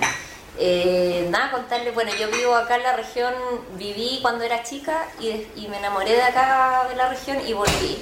Volví el año 2010, de ahí que, bueno, vine a hacer un magíster en desarrollo rural. Yo de profesión soy médico veterinaria, pero nunca he trabajado de veterinaria, siempre he trabajado en temas de desarrollo rural. Así que por ahí también eh, cercana al tema de la pesca, no soy tan lejana de estos temas, no, no soy la típica ingeniero comercial que nunca ha tenido nada que ver con estos temas, por el contrario. Eh, viví en Niebla también un tiempo, así que viví también por aquí cerca, en, acá al frente del, de Carboneros también. Estuve viviendo un tiempo ahí cuando, cuando estaba estudiando, cuando llegué a, a Valdivia. Eh, desde el desarrollo rural me he acercado harto a la pesca, eh, sobre todo en el trabajo con comunidades, porque yo como trabajo en temas rurales, eh, en temas rurales cuando hay costa hay pescadores, pescadores y pescadoras, recolectores y recolectoras también. Así que desde ahí he tenido sobre todo acercamiento desde el lado del desarrollo comunitario, desde el lado del territorio, del desarrollo del territorio. Eh, soy fan de la pesca artesanal lo digo súper en serio. Ahí le a preguntar a Claudio. Yo soy eh, asidua eh, consumidora de los productos de pesca en línea de, y de aquí hay pescado suscrito también. Eh, creo profundamente que la pesca artesanal es la única posibilidad que nos queda en este contexto de cambio climático, porque la pesca industrial no es la vía del desarrollo sustentable. Yo creo de verdad que los pescadores son eh, la principal fortaleza que, tenemos, eh, sobre todo para la sustentabilidad de los recursos, eh, porque creo que es la forma que, podemos eh, seguir contando con los recursos del mar en este contexto tan complejo que se nos viene. Así que eh, desde ahí, bueno, y, también experiencia en temas de pesca hace algunos años cuando se generó la política regional de desarrollo pesquero, a mí me tocó trabajar primero en, la parte más como teórica, generando los primeros documentos del capítulo de pesca artesanal, en ese tiempo en la Corporación de Desarrollo Productivo. Eh, creo que ha sido como el año 2012, 2013, por ahí. Eh, y después eh, también trabajé en algunos talleres que se hicieron en las distintas caletas, así que también ahí tuve oportunidad. Después por otros temas me fui, me fui traba- trabajando más con agricultores, no, no trabajé después tanto tiempo con pesca y en el último tiempo estuve trabajando en la Agencia de Naciones Unidas, FAO, que es la que se dedica a temas de alimentación agricultura y también de la pesca. Y ahí me tra- me- mi, pega principalmente era trabajar con, en el área de alianzas, que tenía que ver con el trabajo con sociedad civil, eh, academia y privado. Y yo estaba a cargo del trabajo con privados. Entonces desde ahí también me he vinculado con, con pescadores, pero a nivel de Latinoamérica y el Caribe, con algunas federaciones importantes que hay eh, a nivel internacional. Eh, y con el área de la pesca también con este enfoque en, en desarrollo sustentable y sobre todo eh, en pesca artesanal. Así que desde ahí eh, estoy súper contenta de haber venido acá, era parte de las prioridades que tenía en la lista de toda la gente que me tengo que juntar, que todavía, me queda- todavía no, ni siquiera me he dado la vuelta por todas las comunas. Eh, Y de la región. de la región. Sí, eh, don Marco fue uno casi de los primeros que pidió audiencia y lo pidió a través de una amiga mía que tenemos en común, La eh, con la Laila, que la Laila es amiga mía y, y- y bueno, y, y de usted recibió súper buenos comentarios, aparte de los que yo ya sabía que los conocía porque yo, como les digo, me interesa harto el tema y siempre he estado atenta a las cosas que pasan acá en la región pero también con la gente que trabaja en el tema de la pesca, eh, siempre, y, y yo también lo he visualizado, siempre he visto eh, la intención de, de buscar un desarrollo en, nuestra región, de, de- de la colaboración, de la apertura al diálogo por parte de ustedes, así que yo creo que nos vamos a llevar súper bien. Eh, yo estoy aquí y mi función, y, y desde nuestro gobierno también, eh, ustedes saben que este es un gobierno más ciudadano que busca justamente llevar las demandas que tenemos eh, más desde abajo, ¿cierto? Eh, de hecho, somos las personas que estamos en las distintas eh, entidades públicas que, hemos asumido estos cargos, somos personas que vienen desde lo técnico, desde el trabajo con las personas y también desde la ciudadanía.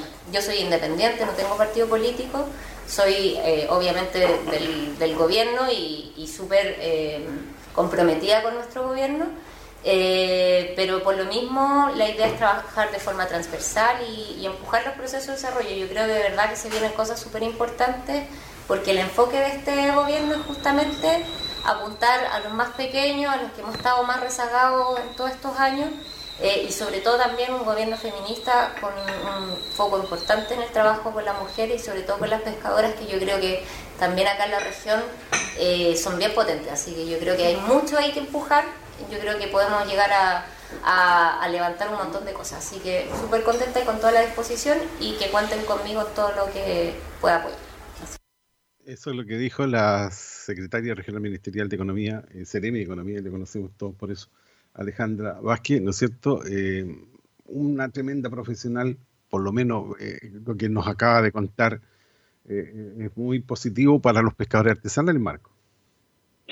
Sí, no, a nosotros nos pareció súper buena la reunión, entonces estuvo cerca de horas con, con nosotros con, eh, trabajando, ¿cierto? Y eh, por parte nuestra inter, interiorizándola de los, de los temas pesqueros, dándole, dándole, a conocer cómo funciona la federación, cómo se administra este tema pesquero, que requiere en puro, en puro sueldo del personal que trabaja acá más de 5 millones al, al mes y que ya le va a poder, va a poder tener, mantener eh, al personal que está bajo nuestra nuestra tutela. Eh, yo tengo también alta expectativa con la nueva eh, Ceremi, eh, y de hecho le dije, nosotros, eh, como somos antiguos, ha pasado muchos gobiernos, muchos Ceremis por, por, por acá, y la idea, ¿cierto?, es que eh, podamos seguir trabajando en conjunto y terminando lo que no se pudo terminar en el gobierno pasado, algunas cosas quedaron inconclusas, y eh, seguir trabajando en esta ruta de navegación que tenemos, que son los requerimientos pesqueros y regionales, ¿cierto?,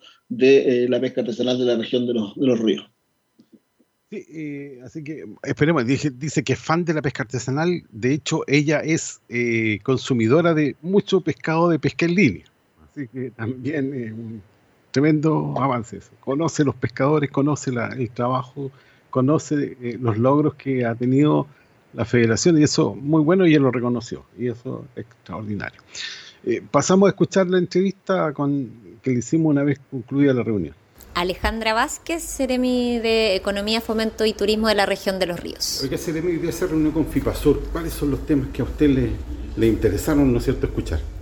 Bueno, fue una, una reunión súper interesante. Profundizamos en varios temas, en varias demandas que tienen los pescadores, sobre todo eh, vinculadas a, a, la designación de las autoridades que necesitamos en la región. Eh, director zonal de pesca, por ejemplo, que, que ten, estamos en, al debe y, tratar de agilizar esos procesos de manera que se puedan constituir todos los consejos y todos los, los espacios de discusión eh, respecto a la pesca artesanal y podamos avanzar en algunos compromisos que, que, tenemos con los pescadores. Ahora con respecto a la parte económica, la pesca artesanal hoy día también está sufriendo los efectos de la pandemia, los efectos, ¿no es cierto?, que se arrastran de la situación económica que vive el país. ¿Cuáles son los proyectos que tiene la Seremía de Economía con ellos? Porque no figuran en el proyecto general país que mostró el presidente. Eh, ¿Hay algún, algún tema que se tenga que tratar a nivel local? Bueno, hay, hay algunos proyectos que estamos trabajando a nivel regional. Eh, en conjunto con el gobierno regional y, por ejemplo, INDESPA y otras instituciones que son parte de la pesca, que estamos justamente focalizando en la pesca artesanal, pero también viene inyección de recursos eh, a nivel nacional y a nivel regional eh, para Corfo y Cercotec, por ejemplo, y a través de ahí podemos focalizar también en el tema de la pesca, eh, sobre todo pensando en toda la cadena de valor. Eh, la pesca no solamente está la parte extractiva, sino que también hay otras eh, partes de la cadena donde podemos apoyar. Eh, sobre todo eh, en la agregación de valor en la pesca, que yo creo que es un tema que se está trabajando y que hay que potenciar. Y también eh, desde el punto de vista del turismo también, eh, donde podemos relevar la forma de vida de los pescadores y pescadoras y también los productos del mar. Creo que el, el consumo responsable de productos del mar es algo que tenemos que potenciar. Tenemos excelentes recursos acá en la región y creo que debemos promover su consumo eh, con toda la responsabilidad de conocer el origen, de conocer quiénes producen nuestros alimentos y desde ahí apuntar a la soberanía alimentaria. Así que se vienen eh, bajadas de recursos con focalización a, a nivel del territorio y desde ahí yo creo que hay varias cosas que podemos apuntar a la pesca además de las cosas que ya se están haciendo y que se van a seguir trabajando en torno a fomentar la pesca artesanal. Ahora con el GORE ustedes han tenido reuniones, se, han- ha- tratado este tema, ¿no es cierto?, de una política regional, como se, se creó en su momento, como para seguir conociendo cuáles son las deficiencias que hay. Hoy día que se quiere incorporar también a las mujeres, porque ese- ese- esa información no está, yo tengo entendido. Bueno, el- con el gobierno regional estamos en constante colaboración. De hecho, antes de venir acá, tuve justamente una reunión con, la dirección de fomento del, del GORE. eh, y estamos justamente tratando de apuntar a las brechas que hay en la pesca artesanal, eh, sobre todo con el tema de mujeres. Tenemos algunos proyectos ahí que se están, están en ejecución y también algunos proyectos eh, para las caletas de pescadores. Eh, y, y también la idea es seguir levantando las brechas. Eh, sabemos que hay muchas brechas que se identificaron cuando se, se proyectó la política regional de pesca, que si bien ya ha pasado varios años, todavía hay cosas pendientes de ahí y tenemos que focalizar y apuntar a resolver esas brechas y seguir trabajando para el desarrollo de la pesca artesanal en la región. ¿Cuál sería para usted lo mejor que podría pasar este año aquí en la región de los ríos? Usted al mando de, de economía, ¿qué es lo que espera de aquí a fin de año? Bueno, yo lo que espero, sobre todo en relación a la pesca artesanal, es seguir apuntando a fortalecerla, pero sobre todo yo creo que es importante relevar la posición que tiene la pesca, eh, por un lado, desde, desde la economía, dinamizando la economía, eh, apuntando también al turismo, apuntando a la, a la gastronomía, al consumo responsable. eh, y por otro lado, sobre todo, yo creo que es muy importante relevar el rol de la pesca a nivel social también como una forma de vida y como una identidad que tenemos acá en la región. Yo creo que la pesca es algo que nos identifica y que, y que tenemos que, que poner en valor. Así que yo espero eh, durante la gestión es bueno seguir dialogando con los pescadores artesanales, eh, seguir potenciando el rol, sobre todo de, la- de las mujeres. Yo creo que ahí tenemos una importante deuda en la pesca, que es trabajar con las mujeres y en esta región en particular se ha potenciado una mesa de mujeres muy, muy fuerte que está avanzando rápidamente y que está logrando muchas cosas. Así que yo espero sobre todo apoyar a las mujeres, apoyar en general a, la- a los pescadores y pescadoras, eh, apuntar también al mejoramiento de las caletas, de las embarcaciones y ir cada vez en esa vía de forma de que la pesca artesanal se posicione, se reconozca y se ponga en valor. Gracias. Ahí estábamos escuchando lo que dice la señora. Tiene buenas intenciones, Marco, y eso hay que agradecerle, ¿no es cierto?, la sinceridad para poder entregar también sus ideas de, de trabajo en la gestión que le va a corresponder, ¿no es cierto?, que es sacar adelante a los pescadores artesanales. Dijo que van a haber recursos para hacer Costec, Fósil, ¿no es cierto?, de ahí sacar, ¿no es cierto?, algún- algunos proyectos para que para que se vaya mejorando algún aspecto, ¿no es cierto?, de, de- de la parte económica de la pesca artesanal. Así que una buena idea que tiene la CNM, esperemos que le vaya excelente. Sí, pues si a ella, le va bien, a nosotros nos va bien. Si a, a la autoridad le va bien, eso tiene que pensar la gente. Si a la autoridad y al gobierno le va bien, a todos nos va bien. Esperar que eso se lo, que están haciendo, lo que están haciendo olitas, ¿cierto? Que se, se cabrean de hacer olitas, porque hay que tratar de colaborar, ¿cierto? Para que todos, para, que este, para nuestro país, no voy a decir este país, pero no- para que nuestro país, ¿cierto? Eh, esté en el sitial que se merece. Oiga, Marco, actividades para la próxima semana, partiendo desde el día 25, el 26, ya me dijo que hay elección de Caleta El Piojo, ¿no es cierto? Se va a elegir el nuevo directorio. Eh, usted es parte de la Caleta El Piojo, me imagino que se va a levantar tempranito, ¿no es cierto?, a emitir su, su sufragio. No temprano si las elecciones a las 4 de la tarde, don Hugo, ¿para qué me la traten? De 4 a 6. De 4 a 6.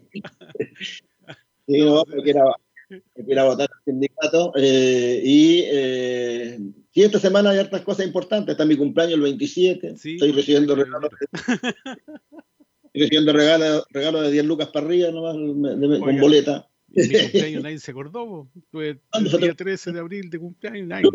Ni un saludo siquiera. No, no, sí, don Enrique Espirosa me saludó. Varios dirigentes me saludaron, así que no, no hay problema. Sí, pero el presidente de la federación no. No, me, me olvidé, pues, me olvidé, me olvidé. Mi nieta, me olvidé. Sí.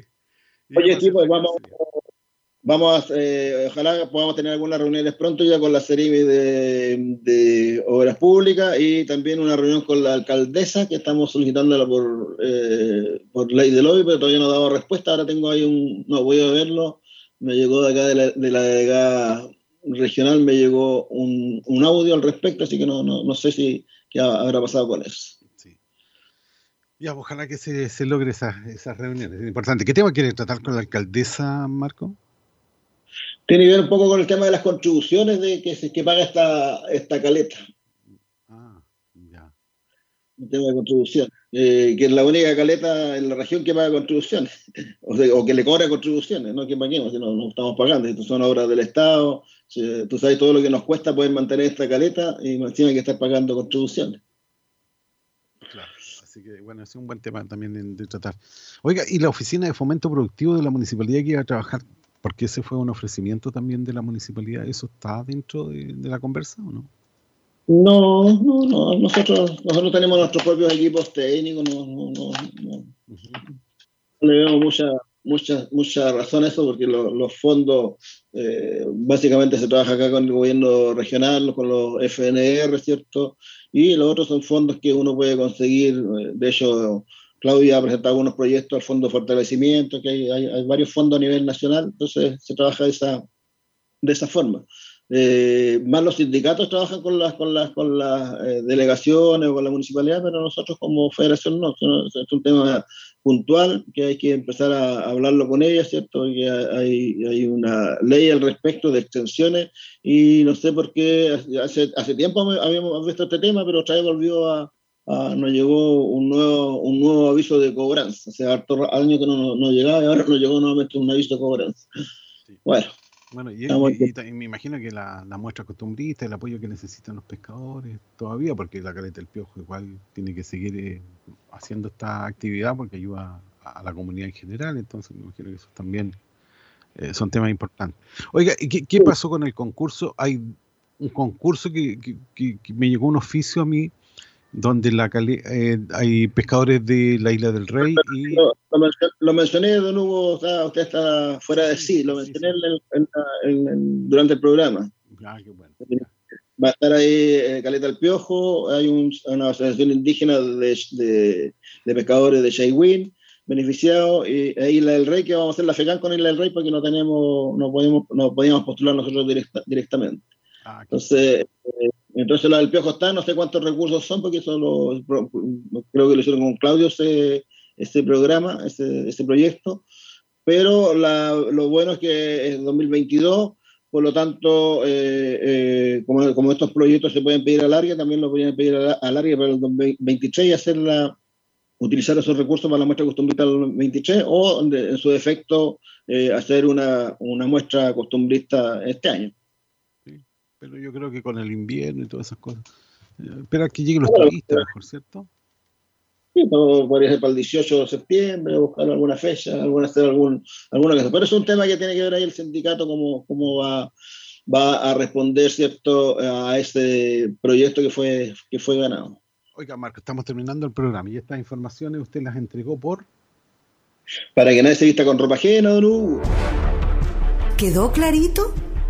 Para que nadie se vista con ropa ajena, un programa presentado por FIPA Sur, programa dedicado a resaltar las gestiones realizadas por los dirigentes de FIPA Sur en beneficio de sus sindicatos asociados y pescadores de la región de los ríos. Para que nadie se vista con ropa ajena, todos los sábados, aquí, en Radio FM Siempre 94.3.